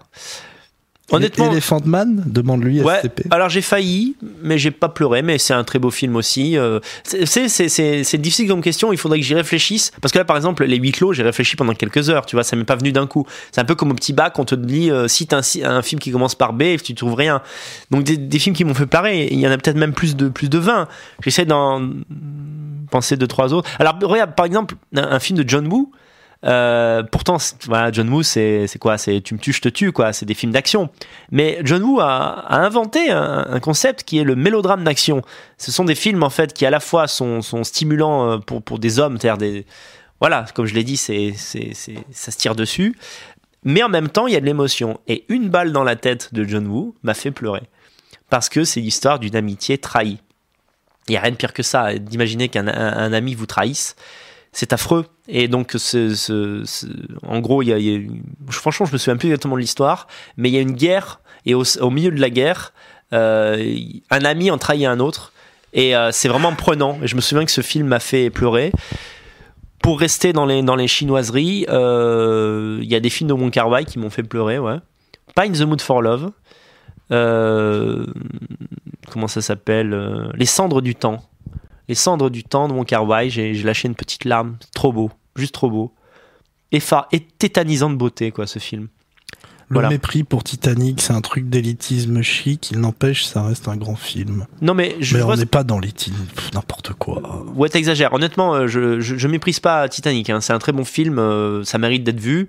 Euh, je, je dis juste que, que c'est convenu dans l'émotion. Voilà. C'est-à-dire qu'au moment où l'émotion arrive, tu n'es pas surpris par une vague d'émotions que tu n'as pas vu venir, tu vois. Alors que les films que je t'ai évoqués, euh, il y a une émotion que je n'ai que je n'ai que je n'ai pas vu euh, venir. Alors ouais, ouais parce que j'essaie d'être original aussi. Si c'est pour dire euh, j'ai pleuré devant Bambi, bah oui voilà. on- En fait, j'ai pas vu Bambi, c'est la réalité quoi. Je l'ai vu Bambi quand j'avais une vingtaine d'années, donc ça a pas l'effet n'a pas marché sur moi. T'as pleuré? Non. Non, j'ai pas pleuré. euh, bah, j'ai Non, tu même, mens, quoi, tu mens, tu euh. mens, tu mens. Non, mais la scène est magnifique. Mais euh, j'essaie de citer des trucs. Voilà, par exemple, il y a un moment, j'ai failli. J'ai une petite larmiche, vous allez vous foutre de ma gueule. euh, mais c'est parce que c'est une comédie. Eh ben, j'ai oublié le titre. Avec Gérard Depardieu, quand il joue l'idiot, là. Comment s'appelle ce film? Il joue l'idiot face à. Ah oui, avec la vieille. Non, du tout. Non, Euh, c'est avec. euh, Alors, les gens vont trouver dans le chat. c'est pas un film où il rencontre une vieille euh, dans un parc pour lire un livre? Alors, non, j'ai pas vu ce film, j'ai vu la bande-annonce. Peut-être qu'il est bien. Euh, tais-toi, voilà, tais-toi. Et, Ah oui, d'accord. Donc, à alors, déjà, c'est un film très drôle. Euh, vous devez absolument voir Tais-toi. Euh, il y a des moments dans Tais-toi. Il y a un moment où André Dussolier m'a fait mourir de rire parce que, en fait, euh, Depardieu, joue, Depardieu juste un con attachant. Déjà, il joue trop bien. On peut dire ce qu'on veut de, de, Depardieu, mais alors c'est un acteur de génie. Et, euh, et comment s'appelle? Et donc, il est d'un. Ah oui, il est en prison, il fait un, tas de conneries en prison. Et euh, à un moment donné, un flic dit, dit à Dussolier qui joue un psychiatre, il dit Qu'est-ce qu'on peut faire de ce type, quoi? Qu'est-ce qu'il faut qu'on le foute dans un asile Et il dit Mais je suis désolé, parce qu'en fait, le problème, on peut pas le mettre dans un asile parce qu'il n'est il n'est pas fou, il est con. Et, euh, et des asiles de cons, c'est-à-dire si on en faisait. euh, ça, ça ressemble un peu à la phrase d'Aud- d'Audiard, quoi. Si, si tous, les- tous les cons volaient, tu serais le chef d'escadrille. Enfin, il y a- putain, les Français sont vraiment bons dans l'humour quand même. J'essaie de retrouver le titre du, du film dont je te parle. euh, Ouais, avec, ouais, ouais, ouais. avec Depardieu, Que j'ai pas vu, ouais. que j'ai beaucoup aimé. Notamment, il y a une actrice très très jolie dedans qui m'a tapé dans l'œil. Boudu, Qui n'est pas la vieille, bien sûr. pas ça. Je vois ce que tu veux dire. Donc en fait, voilà, voilà, c'est ça. Je suis content, je suis de Montargis.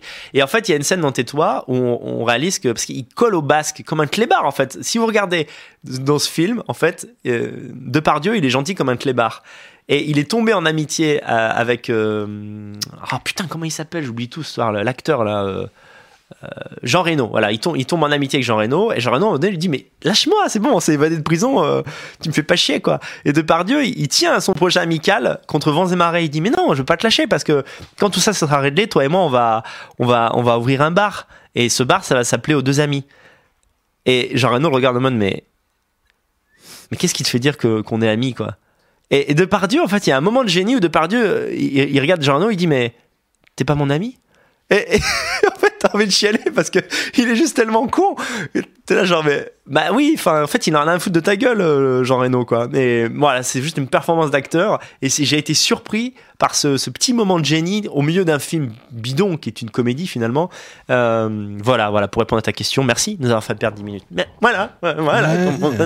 Même plus ce que vous voulez dire. Voilà, donc euh, on va peut-être répondre aux questions une dernière fois avant que je finisse le, le top. Qu'est-ce que t'en penses? Julien 10 euros, allez pour la fiotte. Parce que tu chiales devant des filles. Des mecs que je chiale. Ouais. Des mecs que je chiale sur commande pour 10 balles. Non. Ça m'éclate. J'adore les fictions type Time Out et Limitless. J'ai vu les deux. Time Out, c'est avec euh, le chanteur là. Celui Le qui fait. chanteur, là? Cry me a river. Oh. Euh, Timberlake. Justin Timberlake. Ah, ouais. Tu sais, c'est les mecs, ils ont une montre, euh, il leur reste temps à vivre, ils peuvent acheter du temps de vie. Ouais, c'est vrai, c'est des films concept en fait, avec des bons scénarios. Mais les Américains, écoutez, il y a deux trucs qu'on peut pas enlever aux Américains. C'est des super acteurs et les scénaristes, c'est des dieux quoi. Alors vous allez me dire, c'est aussi des, attention, c'est des équipes de scénaristes. Ils sont pas, euh, ils sont plusieurs. Euh, mais, euh, mais le résultat est fantastique. Limitless, alors moi j'aime pas Limitless. Est-ce que tu as vu ce film toi Robin? C'est euh, la pile magique, là La pilule magique ouais. J'ai vu la série parce que j'ai bossé dessus Ouais. à Paris. Mais ouais, j'aimais bien le concept, mais bizarre. Alors je vais vous dire pourquoi j'aime pas ce film. Ce n'est pas en termes de cinéma, c'est un bon film, ça se regarde, l'acteur joue bien, il n'y a pas de problème là-dessus. Euh, je n'aime pas le fond de Limitless. Cette idée que le génie est autre chose que qu'un travail acharné. Euh, J'en reviens toujours à cette scène, à cette euh, citation de Jacques Brel. Le talent, c'est d'avoir envie. Alors c'est- c'est un peu faux. Sans talent, on peut pas construire une œuvre comme celle de Beethoven. D'accord, bon, d'accord. Mais le talent est une condition nécessaire, mais non suffisante. Parce que le vrai truc, c'est le travail. Et ce que je n'aime pas dans Limitless, c'est cette idée qu'on va offrir une pilule à, à des gens pour qu'ils arrivent à dépasser leur fainéantise. Ça n'existera jamais. En réalité, la fainéantise n'est pas un problème dans, je dirais, un truc à régler, un petit bidule dans le cerveau. Non, c'est toute une, une volonté, en fait, une force de volonté. Et ce que je n'aime pas dans Limitless, c'est que la volonté humaine et son importance, elle est, elle est, elle est mise au second plan. C'est comme si en fait la volonté c'est juste un paramètre. C'est pas un paramètre, c'est fondamental. C'est ce qui fait que vous êtes un homme qui se bouge le cul ou vous êtes un jaloux qui envie les gens qui se bougent le cul. Et ça j'aime pas du tout cette idée qu'en fait en prenant une pilule, en gros euh, euh, le chef-d'œuvre va s'écrire tout seul. C'est des conneries, c'est des conneries, d'accord? Euh, et, et- et et pourquoi ça plaît C'est parce que ça va dans, dans l'idéologie d'aujourd'hui, qui est de dire aux gens, mais vous savez, tout est une question de gestion de temps. Vous pouvez tout à fait être euh, chef d'entreprise, bosser 4 heures par semaine et être millionnaire comme moi. Et les gens sont là, ah ouais, c'est vrai, on peut rien foutre et être quand même et, et se baiser plein de meufs et avoir plein d'argent. Ah, ça a l'air trop bien. Et c'est pour ça que Limitless ça marche. J'aime pas du tout ce film. Ou attends, c'est quand même une pilule qui donne des pouvoirs euh, presque magiques. Il arrive à, à voir euh, la transpiration, à compter euh, les battements de cœur. euh. Ouais. Ouais, mais en gros, ça l'améliore. En fait, ça fait de toi un super-héros sans effort. Ouais, J'aime pas ça. cette idée. J'aime pas cette idée. Puis l'acteur euh, principal, euh, Bradley Cooper, c'est un acteur un peu monorôle. Donc, euh, C'est vrai, c'est vrai. Assez bel homme, je dois quand même le remarquer, évidemment. Ça, on ne le nie pas. Euh, je, con- je continue ou il y a encore des, des questions As-tu pleuré devant El Papillon, un film de chez nous? El Papillon, Devant Le Papillon, j'imagine, parce que les gens ne savent pas écrire. si tu parles. Alors attends, Le Papillon, il y a plusieurs films. Il y a Papillon avec Steve McQueen et Dustin Hoffman, mais je suis pas sûr que tu parles de ça. Mais c'est un, film de chez nous, il dit. Un film de chez ça. nous. euh, le Scaphandre et le Papillon Ou sinon, on va juste taper El Papillon. Ah, oui, c'est vraiment un film, Le quoi. Scaphandre et le Papillon, ça me dit quelque chose. tiens. Le Scaphandre et le Papillon, le film m'a pas fait pleurer, mais j'ai lu le livre et ça m'a beaucoup ému. Ah oui, c'est le. Bah, c'est le mec qui a atteint du lock Voilà, syndrome et qui, qui écrit un livre avec son œil, avec sa paupière, pardon. Magnifique. Euh, non, je vois pas de quoi tu parles, excuse-moi.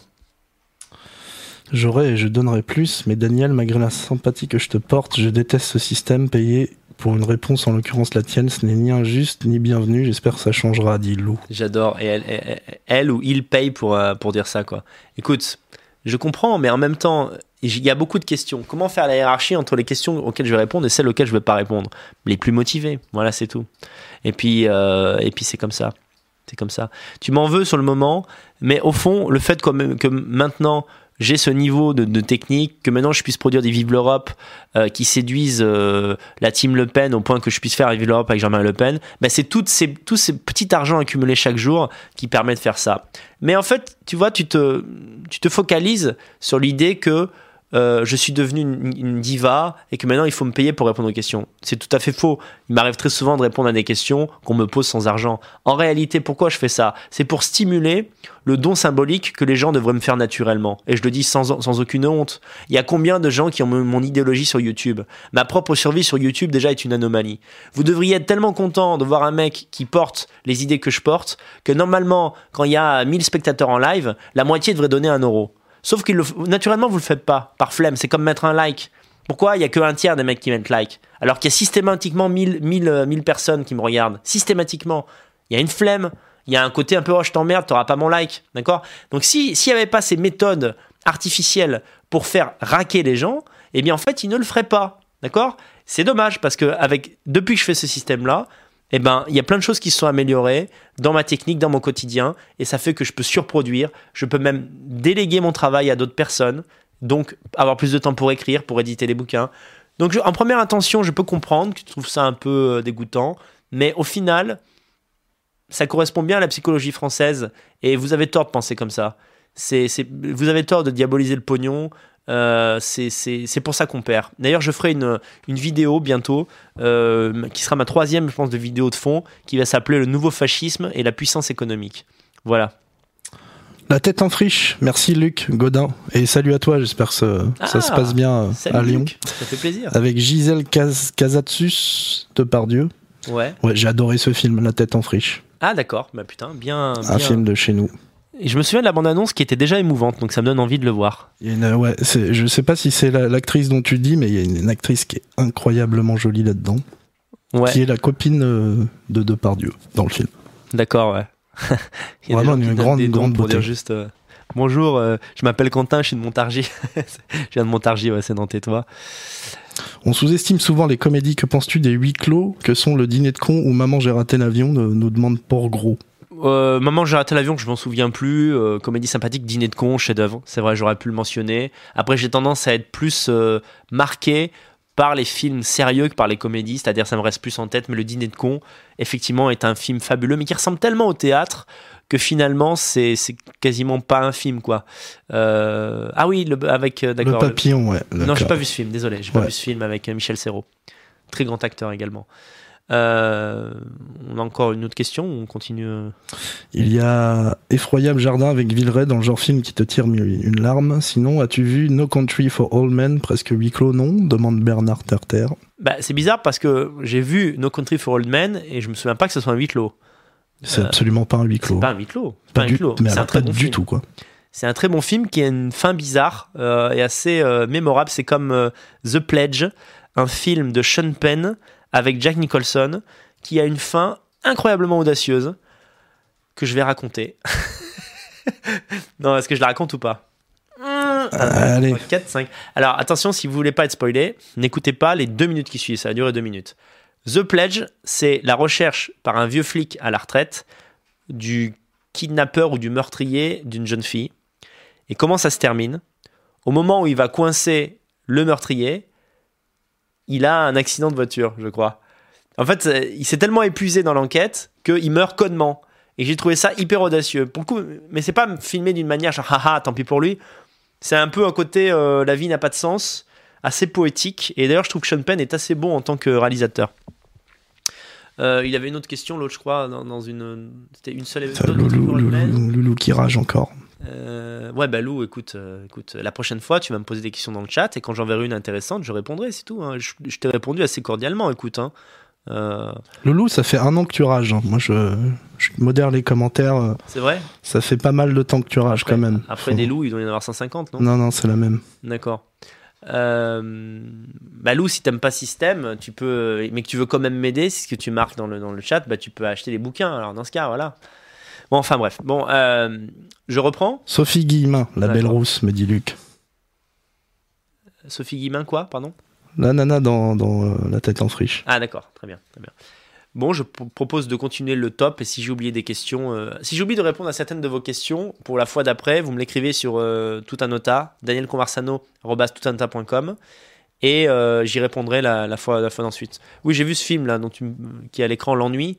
C'est un film de cul quoi. C'est euh, Non, non, c'est les. c'est- je ah, c'est les, les films dans lesquels elle a joué. Voilà, c'est ça. Ouais, ouais. Ouais. Euh, alors, donc, je, je fais les trois derniers films.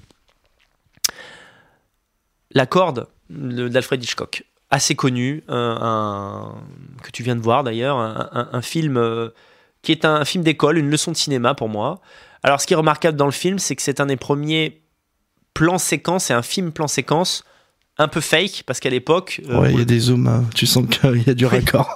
oui, il y a des faux, il y a des raccords bidons parce que des, des fois la caméra passe derrière en fait un, un- un acteur et ensuite on voit très bien que c'est pas la même pellicule. Mais à l'époque, excusez-moi, début des années 50 ou début des années 60, je sais plus exactement, euh, en fait on ne pouvait pas filmer plus de 12 minutes je crois à la suite.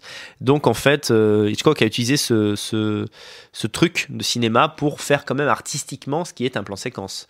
Euh, bon. Et, euh, et en fait, euh, donc ce film, il est mémorable à plus d'un titre. Honnêtement, c'est un des films que j'ai dû revoir le plus souvent.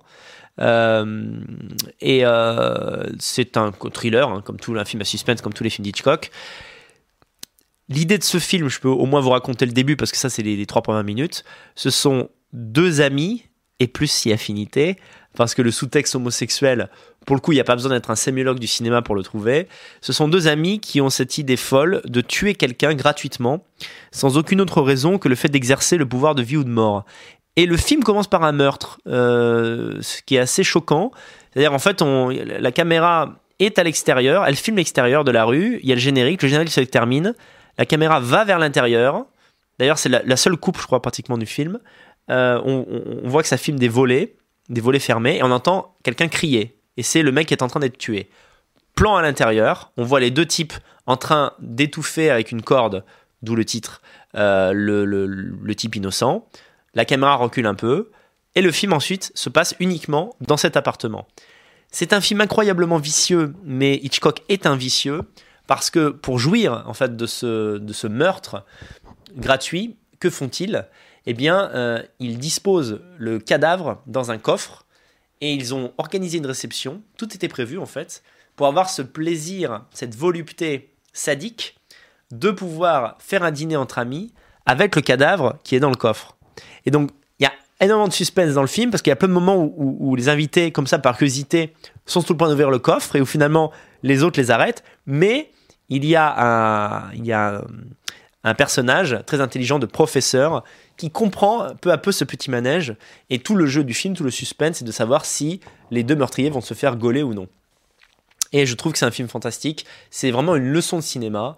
Euh, je me souviens d'un plan, par exemple, où tu as, les invités qui sont, euh, qui sont dans le salon. Et en fait, tu vois dans la cuisine, euh, en fait, il y a des portes battantes. Donc, tu vois la, la- la porte batte comme ça régulièrement. Et à un moment donné, tu vois l'acteur dans la cuisine en train de ranger la corde qui a servi au meurtre. Quoi. Ah, des petits détails comme ça. Quoi. Hitchcock, c'est vraiment un génie. Quoi. C'est vrai. C'est alors après, moi je suis pas un, un hyper fan d'Hitchcock parce que je, je trouve que c'est un peu une machine à faire des films. Ces films manquent singulièrement d'émotion. Assez souvent, les films peuvent être mal joués. C'est pas trop le cas de la corde, je trouve.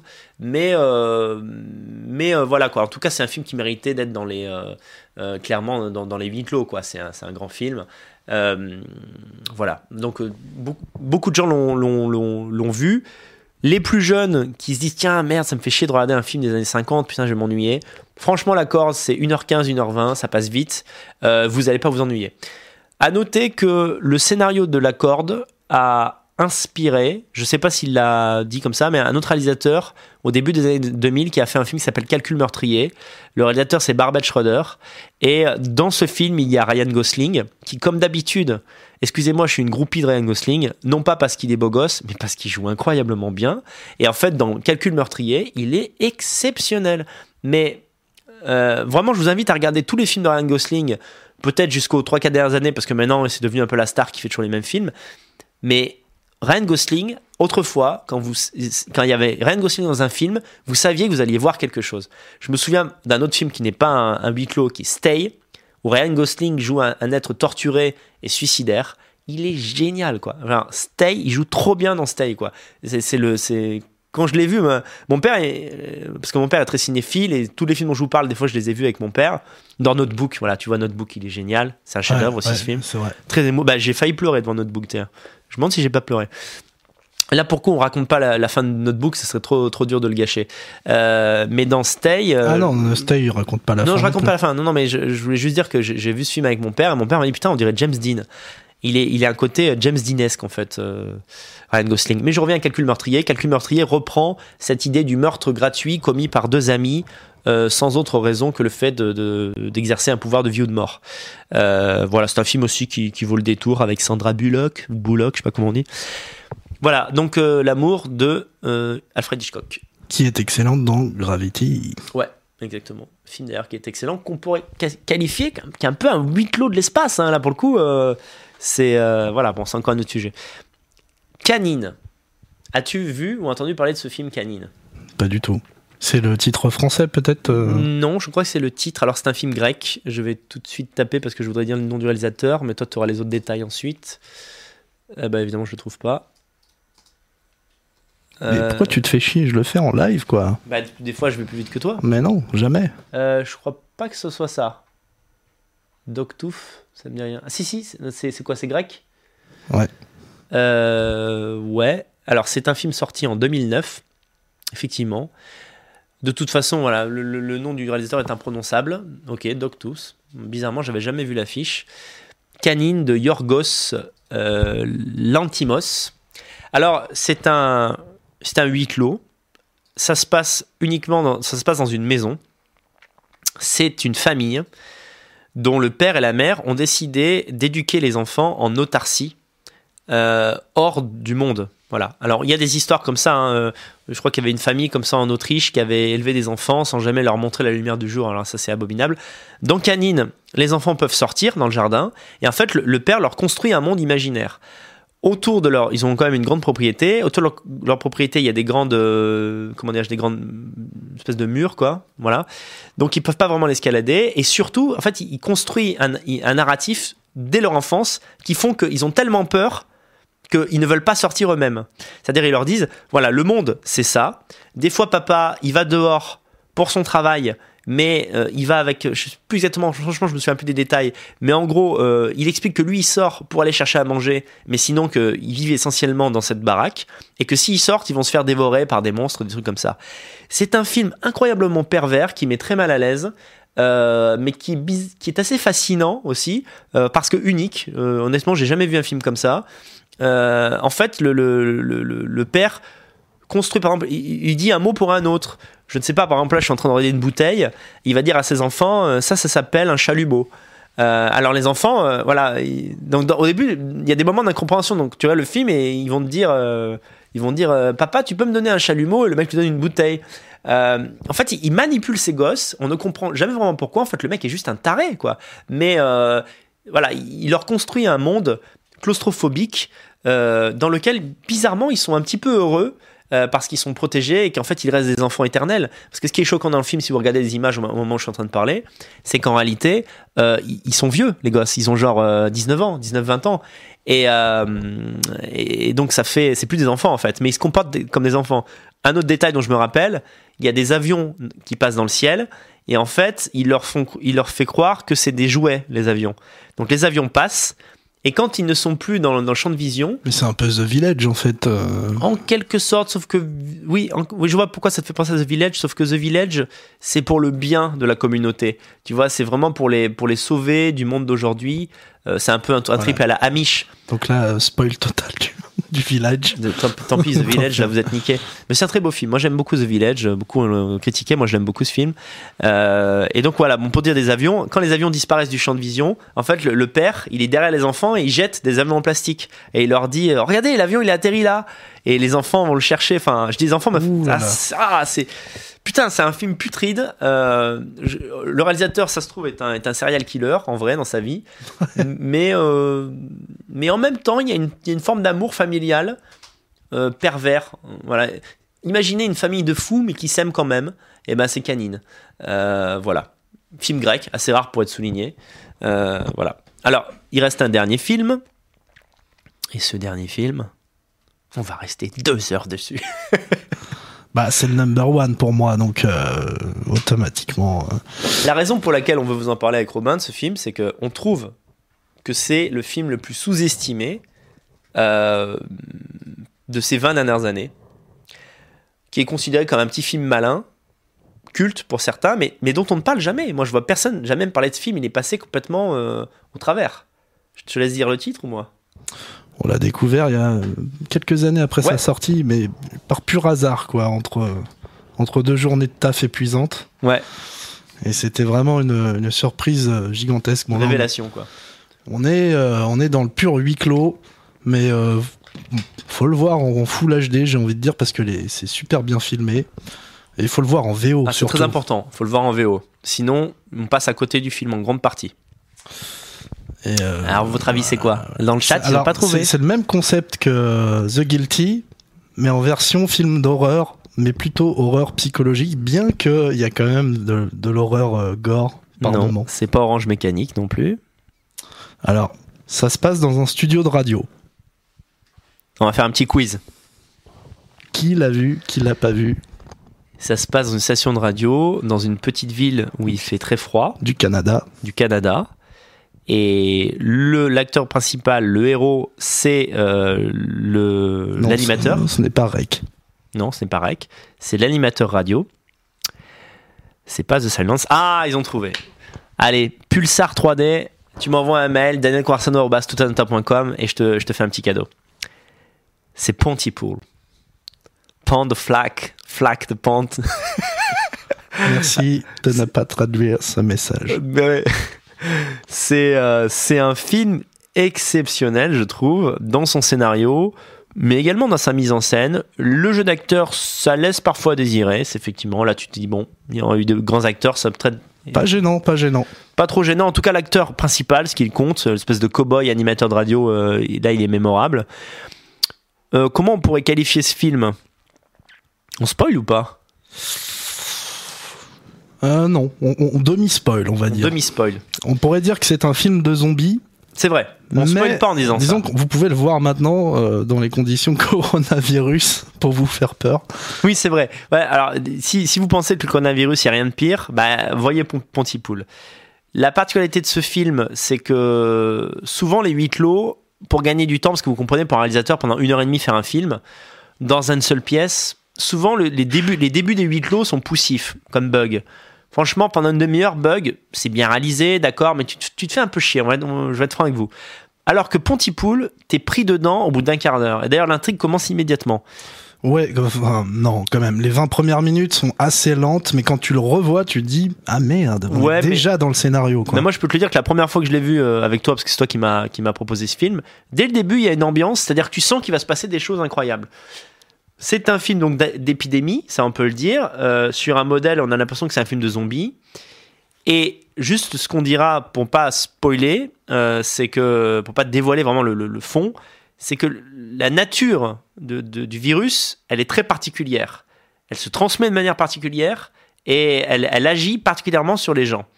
Et c'est un film qu'on peut prendre à différents niveaux de lecture.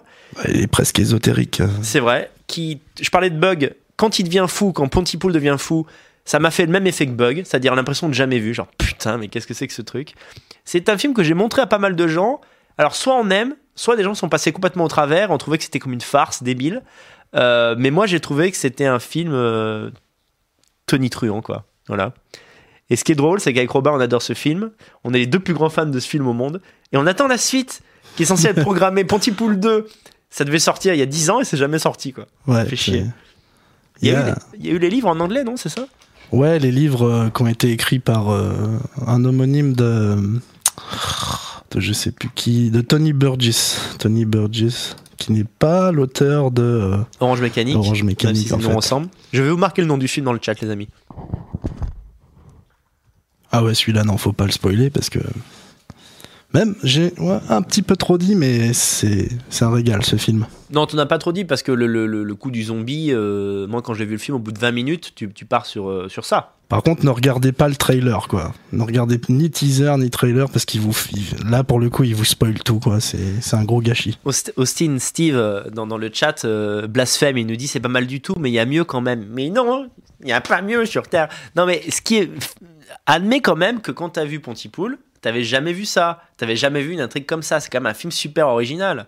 euh, et qui, avec euh, deux bouts de ficelle, arrive à construire une intrigue qui est tout de même très prenante. Moi, j'ai- trouvé, surtout le moment, euh, le, le- le- le mo- moment du film, en fait, où on comprend que c'est que le monde entier peut être touché par ça. Et d'ailleurs, j'ai vécu un moment comme ça aujourd'hui. Je fais un moment Pontypool. Euh, je fais juste une petite digression. Vous savez qu'aujourd'hui, c'est le premier jour de confinement en Roumanie. Alors, je sais pas comment ça s'est passé en France, mais ici, euh, alors Robin, euh, bon, là, lui, il a pas entendu là où, là où il est, mais euh, moi, chez moi, en fait, il y a eu des haut-parleurs et ça m'a terrifié. J'étais, euh, j'étais aux toilettes et d'un coup, j'ai entendu une alarme. Genre attaque nucléaire, quoi. Putain, les Chinois veulent nous détruire. et je sors, Wouah, qu'est-ce qui se passe? Et en fait, euh, je vois, ma femme qui était au balcon et qui me dit, mais il y a un message, euh, il y a un message qui est diffusé, tais-toi. En fait, ils nous disent de pas sortir. Donc en fait, euh, euh, le gouvernement a fait circuler des voitures dans toutes les villes de Roumanie pour dire restez chez vous, euh, coronavirus, danger, attention, ne sortez pas. Un message automatique comme ça. Putain, t'es là genre, ça fout les jetons quoi. Oui, parce que dans Pontypool, il y a une scène, euh, Il y a une scène comme ça. similaire, euh, très surprenante. Ouais, effectivement, et en tout cas, c'est ouais, c'est le genre de moment. Bon, bref. J'en profite pour vous dire, puisque je peux pour revenir au coronavirus deux minutes. euh, en Roumanie, si vous infectez quelqu'un sciemment ou en ne prenant pas des précautions alors que vous, vous avez des symptômes et que la personne décède, c'est 15 ans de prison. Voilà. Alors, certes, c'est c'est un truc qui est dissuasif parce que c'est quand même difficile à prouver. C'est un peu comme l'infidélité euh, qui conduit à la lapidation en Arabie Saoudite. Mais euh, ça vous montre quand même que t'es en Europe, mais t'es pas en France. Quoi. Donc, ça, c'est euh, un truc. si je tousse, voilà, faut que je fasse gaffe à qui je, à qui je parle. Quoi. Donc, voilà, Pontypool, c'était notre. Ouais. euh, Cazedel euh, 6,6 sur IMDB, oui, mais euh, nous, quand on l'a vu, il était à 5,4, je crois. C'était encore pire. C'est vrai. Euh, En fait, on le fait monter, quoi. On fait des bots. oui, d'accord, mais IMDB, IMDB c'est pas le, c'est, pas ouais, l'alpha et l'oméga, quoi. re- Regarde les top 3 d'IMDB, tu seras pas d'accord, quoi. Genre, il y a les évadés en number one, s'il te plaît. C'est clair, c'est clair. Les évadés, faut arrêter. C'est un bon film, mais c'est pas non plus. euh, Genre 9,8 ou je sais pas quoi, c'est ridicule. Ouais, ouais, non, c'est très exagéré. Après, ce film est sous-coté, mais j'admets volontiers que c'est un, un très bon film dans son genre, qui est le huis clos, euh, qui est le petit film malin. En fait, la plupart des films dont on vous a parlé sont des grands petits films. Euh, ce sont pas des, tu peux pas rivaliser avec des fresques comme Le Seigneur des Anneaux ou comme ce que les grands films de Kubrick qu'on a parlé ou de Visconti, d'accord, ou même de Sergio Leone. Mais malgré tout, ce sont des films qui sont euh, qui sont mémorables. Alors on aurait pu en citer plein d'autres. Euh, bon, tout à l'heure on a parlé de Salo, mais mais bon, je, je consacrerai une vidéo spéciale. On pourrait parler de Reservoir Dogs, Reservoir Dogs qui est le qui est à, mon sens le meilleur film de Tarantino. C'est le premier, c'est le meilleur. Il a tout mis là-dedans. Euh, tout tout le, le talent de Tarantino est dans ce film, qui est un des seuls qui n'est pas agaçant en termes idéologiques. Euh, un film sur l'amitié, sur la loyauté. C'est un très beau film, hein, Reservoir Dogs qui aurait pu être une pièce de théâtre d'ailleurs. Alors il y a un autre film spécial qui n'est pas dans le top 10, mais que je voulais citer parce que c'est un vrai film de droite. Mais il y a un type qui m'a dit vas-y mais parle-en, tu dois en parler. C'est Unthinkable, impensable. As-tu déjà vu ce film, Robin? Du tout. alors, ce film, euh, c'est, on est dans le film de droitard. On est dans le film où tu sais, t'es à fond derrière le héros, genre ouais, vas-y, c'est ça que tu dois faire. En fait, l'histoire, c'est un, bah, je peux le dire parce que c'est, en fait, c'est pas un film de suspense au sens, si je vous révèle l'histoire, vous aurez quand même du plaisir à voir le film. Au début, ça, part un peu comme un téléfilm. Euh, c'est un, blanc, un américain, qui s'est converti à l'islam et euh, qui a la haine de l'Occident. Et donc, il a décidé de faire. euh, il a eu l'intelligence de faire. marrant d'ailleurs que le, le- le terroriste islamiste qui, a la, qui, a qui arrive à maîtriser euh, la bombe nucléaire, vous savez que c'est un truc que, que maîtrisent les États, pas les individus. Bon, lui, il a réussi à. On ne sait pas comment il s'est démerdé, mais il a fait une bombe- bombe nucléaire. Et bizarrement, ils font jouer ça par un blanc. Ça fait quand même réfléchir. Bon, c'est un blanc converti qui, qui veut absolument détruire les États-Unis euh, parce que, voilà, euh, l'Occident fait du mal aux pays La musulmans décadence. la décadence, nanani. Voilà, donc c'est toutes ces conneries. Et donc, euh, en fait, il se fait choper dès le début, le mec. C'est-à-dire que le FBI l'a trouvé et euh, fait venir un spécialiste, en réalité un tortionnaire, un questionneur qui est joué par Samuel L. Jackson. Le noir de droite, on va dire, c'est l'archétype qu'on voit dans beaucoup de films américains. Le noir qui vote Trump, tu vois. Et, euh, en fait, tout l'objet du film, c'est euh, Samuel. Jackson doit faire cracher le morceau à, euh, à ce mec, c'est-à-dire où est-ce que tu as planqué les bombes. De mémoire, il y en a une qui le fait exploser ou qui est sur le point de faire exploser. Donc, en fait, en gros, il leur fait comprendre que c'est du sérieux et qu'il va les faire péter. Le seul moyen pour pas les faire péter, c'est faire sortir des, de- je sais pas combien d'otages euh, que les, États-Unis euh, détiennent. Vous savez que la politique des États-Unis, c'est on négocie pas avec les terroristes. Les États-Unis font ça, les Russes font ça. Et donc, en fait, il maintient cette ligne. Le but, c'est que Samuel L. Jackson doit le faire cracher. C'est un huis clos parce que en fait, c'est un, film interrogatoire. Tout se passe pratiquement dans la même pièce. Mais euh, le coup de force de ce film, c'est jouer sur l'aspect moral. Jusqu'où peut-on aller pour sauver la vie de millions d'Américains?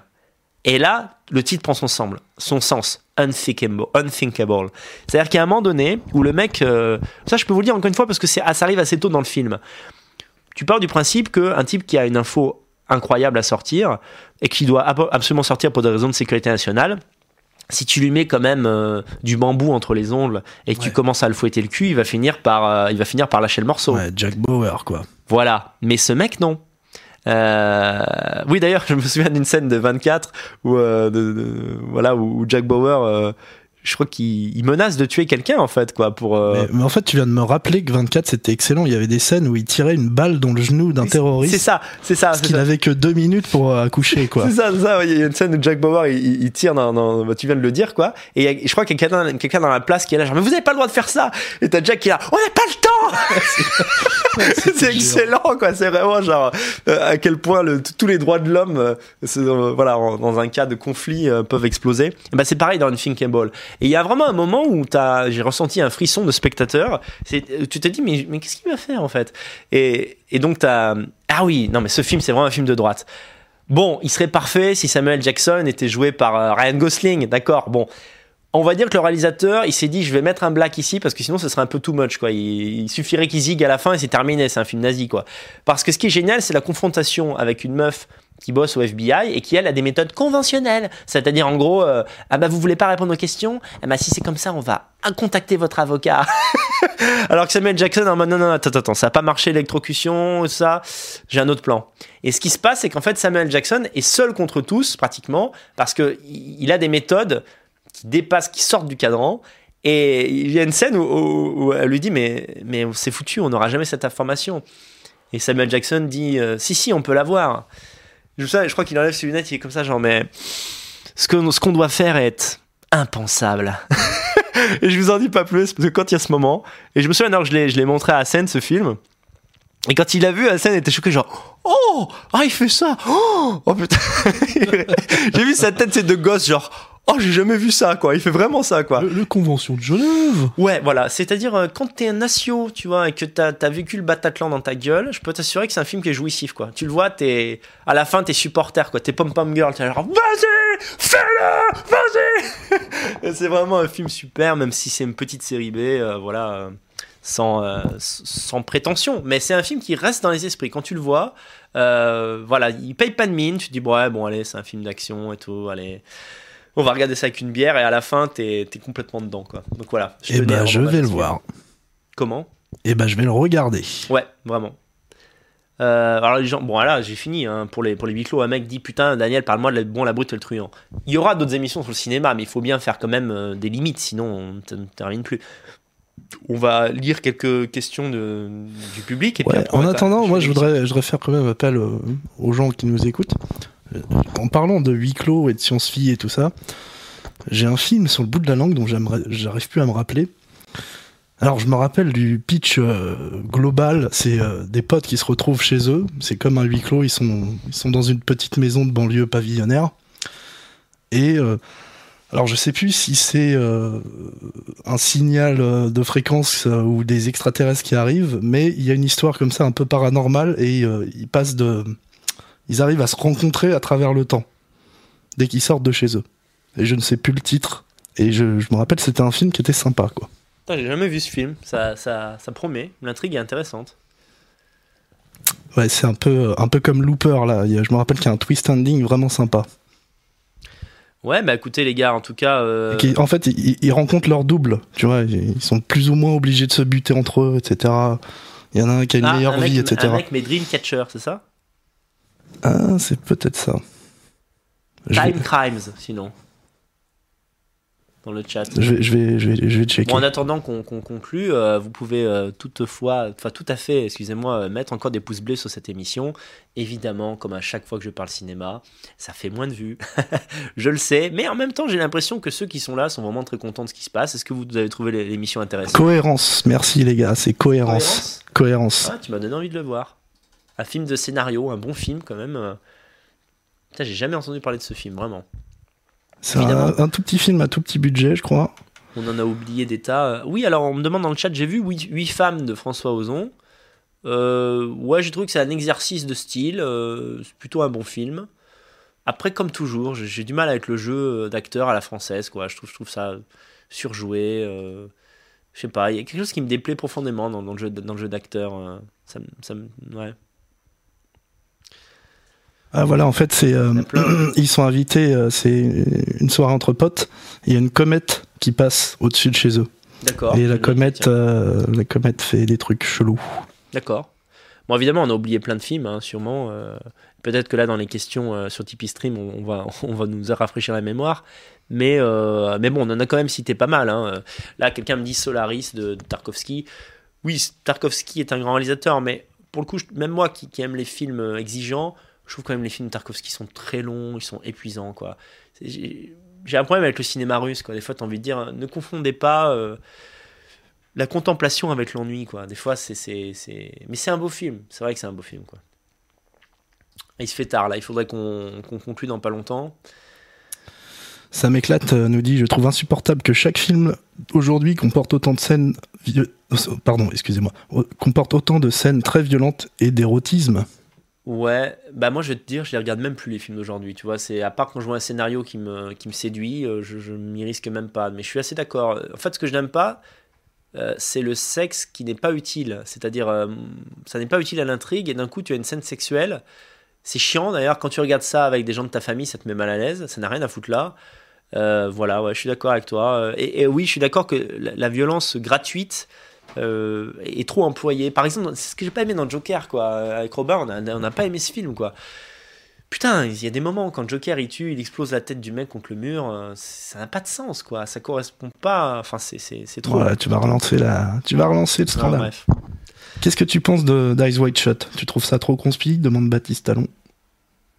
Euh, pour moi, Ice White Shot est un rêve. Euh, c'est-à-dire, je, je- je- évidemment, on- Ouais. Parce que tu vois, les gens qui disent euh, c'est un film conspi, ça suppose que nous on sait exactement ce que font les francs-maçons, par exemple, ou les, ou les, euh, les, les sociétés secrètes quand elles se rencontrent. La vérité c'est qu'on sait pas. C'est un fantasme de gens qui ne font pas partie des sociétés secrètes. Est-ce que les gens des sociétés secrètes font des orgies dans des châteaux? Est-ce que c'est pas l'idée qu'on se fait des sociétés secrètes? Je ne sais pas. Euh, je, je prends, comme beaucoup de films de Kubrick, je prends ça comme c'est un chef-d'œuvre visuel. Euh, la scène des masques est extraordinaire, c'est du grand cinéma. Donc voilà, après, euh, sur le fond, sur le fond, la vérité c'est que je pense que Kubrick a, a réalisé le film, mais je pense que c'est pas lui qui l'a monté, il est mort trop tôt, il est mort en mars alors qu'il venait de finir le pré-montage. Je trouve que par moment, le film a des défauts de rythme qui ne sont pas habituels chez Kubrick, c'est ce que je trouve. Alors est-ce que c'est son âge ou est-ce que c'est pas son montage? Moi je pense que c'est pas son montage, Ça, je le crois vraiment. Conspirationnisme euh, cinématographique. Il a quand même pris les deux plus gros scientologues euh, de l'époque pour tourner dans son film. Il avait des problèmes avec sa propre fille qui était partie euh, sans, sans donner de nouvelles dans la scientologie. Ouais. Bon, il y a quand même Certes, certes. plusieurs niveaux de lecture de- au minima, on va dire. C'est comme toujours chez Kubrick, mais j'ai pas d'avis tranché là-dessus, quoi. C'est tout, hein, on, a, on a fait le tour des questions. Non, je vois, est-ce que tu aimes les films de western, tout ça? On n'a pas répondu à ça. Ah oui, oui, oui, t'as l'œil. Est-ce que tu aimes les films de western? Il y, a du, il, y a du- il y a un bon renouveau depuis les années 2000, mais surtout depuis les années 2010. Sinon, généralement, tes films préférés, toujours compris, se situent, se situent plutôt dans quelle décennie? Demande State of Mississippi. Euh, ben, en fait, euh, les- mes films préférés, en général, là, si, je, si je fais mon, mon top 30, euh, je vais pas le faire ce soir, je vous le dis directement, euh, de mes films Allez, préférés. top 100 Envoyez sur Tipeee, donnez-moi du parti. carburant. Euh, comment dire les années 70. Je trouve que dans les années 70, il y avait une concentration de chefs-d'œuvre assez grande. Parce, pourquoi? Mais ça s'explique en fait. Hein. C'est pas irrationnel, c'est pas genre il y avait plus de génie dans les années 70. Quoique, mais c'est que dans les années 70, c'est la dernière décennie où il y a eu une combinaison de trucs, c'est-à-dire qu'on s'est détaché du cinéma trop conventionnel et de tous les interdits qu'il y avait dans les années 50-60. Donc il y a une libération de la pensée des, réalisateurs qui pouvaient vraiment mettre en image tout ce qu'ils voulaient. La technique s'était améliorée, c'est-à-dire qu'il n'y a plus les, vieux plans foireux qu'on pouvait voir dans les années 40-50, ou le Technicolor qui, est assez regardable, il faut quand même le dire. hein. Moi, j'aime- pas du tout l'image années 60, image Technicolor. Et en même temps, euh, les studios continuaient de donner de l'argent à des films qui étaient des paris et qui étaient des films d'auteur. Et symboliquement, la fin de ce cinéma, c'est La Porte du Paradis, ou Les Portes de Paradis de Michael Cimino. Au début des années 80, c'est un, film d'auteur, euh, un western d'auteur, on va dire, euh, un, film indépendant, mais qui a coûté énormément d'argent. Et ce film a été Evans Gate, et, qui et ce film a été un four, il a complètement raté. Et à ce moment-là, les producteurs ont repris le contrôle. Ils ont dit non, on va arrêter avec ces conneries, on va arrêter avec Scorsese, avec tous ces trucs. On va pas être leur pute, c'est eux qui vont être notre pute. Et c'est comme ça que le cinéma après a enclenché une descente vers le bas. Euh, bon voilà, après je suis pas un décadentiste, il y a des fois il y a des très bons films, mais grosso, modo quand vous voyez un bon film aujourd'hui, c'est toujours un film de genre. C'est-à-dire on, va autoriser un réalisateur à faire un thriller qui sorte un peu des sentiers battus, mais on n'autorisera plus un réalisateur à avoir un budget pharaonique pour raconter une petite histoire euh, jolie, voilà quoi. Donc euh, voilà, moi j'aime bien les westerns. Euh, le revival du western, moi je te dis c'est un peu comme le jeu vidéo depuis 5-10 ans, je ne regarde plus trop les films. Je crois que Tarantino a remis au goût du jour les, les westerns. D'ailleurs, le, le dernier, euh, enfin, c'est pas un western, hein, mais il m'a surpris, parce que c'est quand même du défonçage de hippie en règle. Je sais Ah, pas si tu l'as vu, j'ai pas vu le dernier Ah. Tarantino de. C'est Once, pas- Once Upon a Time in Hollywood. D'accord. Bah, je te le Ouais. conseille, du coup. Moi, euh, bon, on pourra faire une émission sur Tarantino. Moi, je trouve que c'est quelqu'un qui a énormément de talent, mais que c'est un gauchiste, quoi. Un gauchiste, euh, donc ça rend. ses- et il est de plus en plus. Il est de plus en plus gauchiste à travers Ah, les non, le dernier va te surprendre. D'accord. Bon, en tout cas, euh, en tout cas, à partir de Jackie Brown, il a emprunté une pente qui, qui est très déplaisante, selon moi. Et euh, je dois dire que même si j'ai apprécié au niveau du cinéma pur, euh, Django et, et le huis clos, d'ailleurs, les huit salopards, c'est un huis clos, mais c'est tellement malsain, quoi. C'est- malsain dans le mauvais sens du terme, quoi. C'est un, film qui veut faire du mal à l'homme blanc, quoi. Euh, et, même jusque dans sa conclusion. C'est-à-dire, la conclusion, c'est que finalement, le raciste, il passe du côté euh, du black parce que le black il est moral enfin c'est pas bon pour nous tout ça voilà quoi mais je reconnais quand même que c'est euh, il y a toujours du grand cinéma hein, dans, Tarantino c'est c'est vrai hein. Celui où il assassine Hitler, là. Euh, ah oui bah alors celui-là c'est le pire hein. Bastard c'est vraiment le pire. Mais il y a des scènes, euh, il y a des scènes géniales, par contre. Mais ouais c'est ça le début par exemple. le début est génial, ouais. le début et la scène aussi dans le dans le troquet là tu sais Euh, enfin où ils sont il y a une lutte entre des Allemands et des il y a un Allemand qui fait dire à l'autre vous voulez un whisky? Vous en voulez combien? Trois? Il dit ouais, bah, vous êtes en fait vous êtes un Ouais, anglais parce que nous on ouais. fait pas trois comme ça on fait comme ça ça c'est du pur Tarantino. Non, mais Tarantino c'est un génie. Franchement je vous le dis. Moi j'ai je, je j'ai regardé énormément de films dans ma vie et euh, Tarantino c'est euh, c'est quand même un grand réalisateur quoi je pense à un truc qui n'a rien à voir et ça n'a rien avec les huit lots. Désolé de faire un hors sujet. Tu m'as demandé tout à l'heure les films qui m'avaient fait pleurer et un, m'est revenu en tête. C'est La harpe birmane de Kon Ishikawa. Alors vous allez dire mais Daniel tu te fous de notre gueule quoi. En pleine période de de, de coronavirus, tu nous sortes un, un truc asiatique. On veut plus entendre parler de ces gens-là. Fous-nous la paix quoi. Bah putain la harpe birmane. C'est le genre de, de titre, tu te dis non, je vais pas le mettre dans mon dans ma allez, c'est une VHS hein. Je vais pas le mettre euh, dans mon magnétoscope, je vais me faire chier. Ah, ça va être le film euh, le film à message et tout machin. En fait, c'est un film qui parle de l'horreur de la guerre en tant que tel, le concept de guerre et euh, qui vous il y a un lien en fait entre la souffrance du héros et la musique et ce lien métaphorique, il est euh, non, c'est pas Kurosawa, hein, c'est Ishikawa. Ouais, ouais, non, mais je regardais un autre truc. Euh, et, et- et en le fait, mec, le mec spoil. et euh, en fait, en gros, c'est un, bah, c'est un film que je vous conseille, mais alors je sais pas comment vous pourriez le trouver, surtout en version française. Euh, c'est vraiment un, un film qui montre à quel point on souffre pendant la guerre et que ça peut transformer les hommes. Et j'avoue qu'à un moment donné, il y a une lecture de lettres à la fin, et j'ai pleuré. Je me souviens très bien. Film Tire-Larme aussi que tu m'as fait euh, découvrir. Ah oui, Ikiru de Kurosawa Ikiru. Ouais. et Madadayo, son dernier. Ah, je l'ai pas vu, mais toi, tu m'as montré la fin, effectivement. Euh, bah. Kurosawa. hein. Extra- extraordinaire. Hein. Bon, là, on n'est plus dans le huis clos, hein, mais c'était. On pourra faire peut-être, peut-être la semaine prochaine, dimanche, les films les plus émouvants, mais enfin bon. Déjà que le compteur de vues ne va pas très haut On va on tous parle de pleurer en hein. live. Voilà, on va tous mûrir.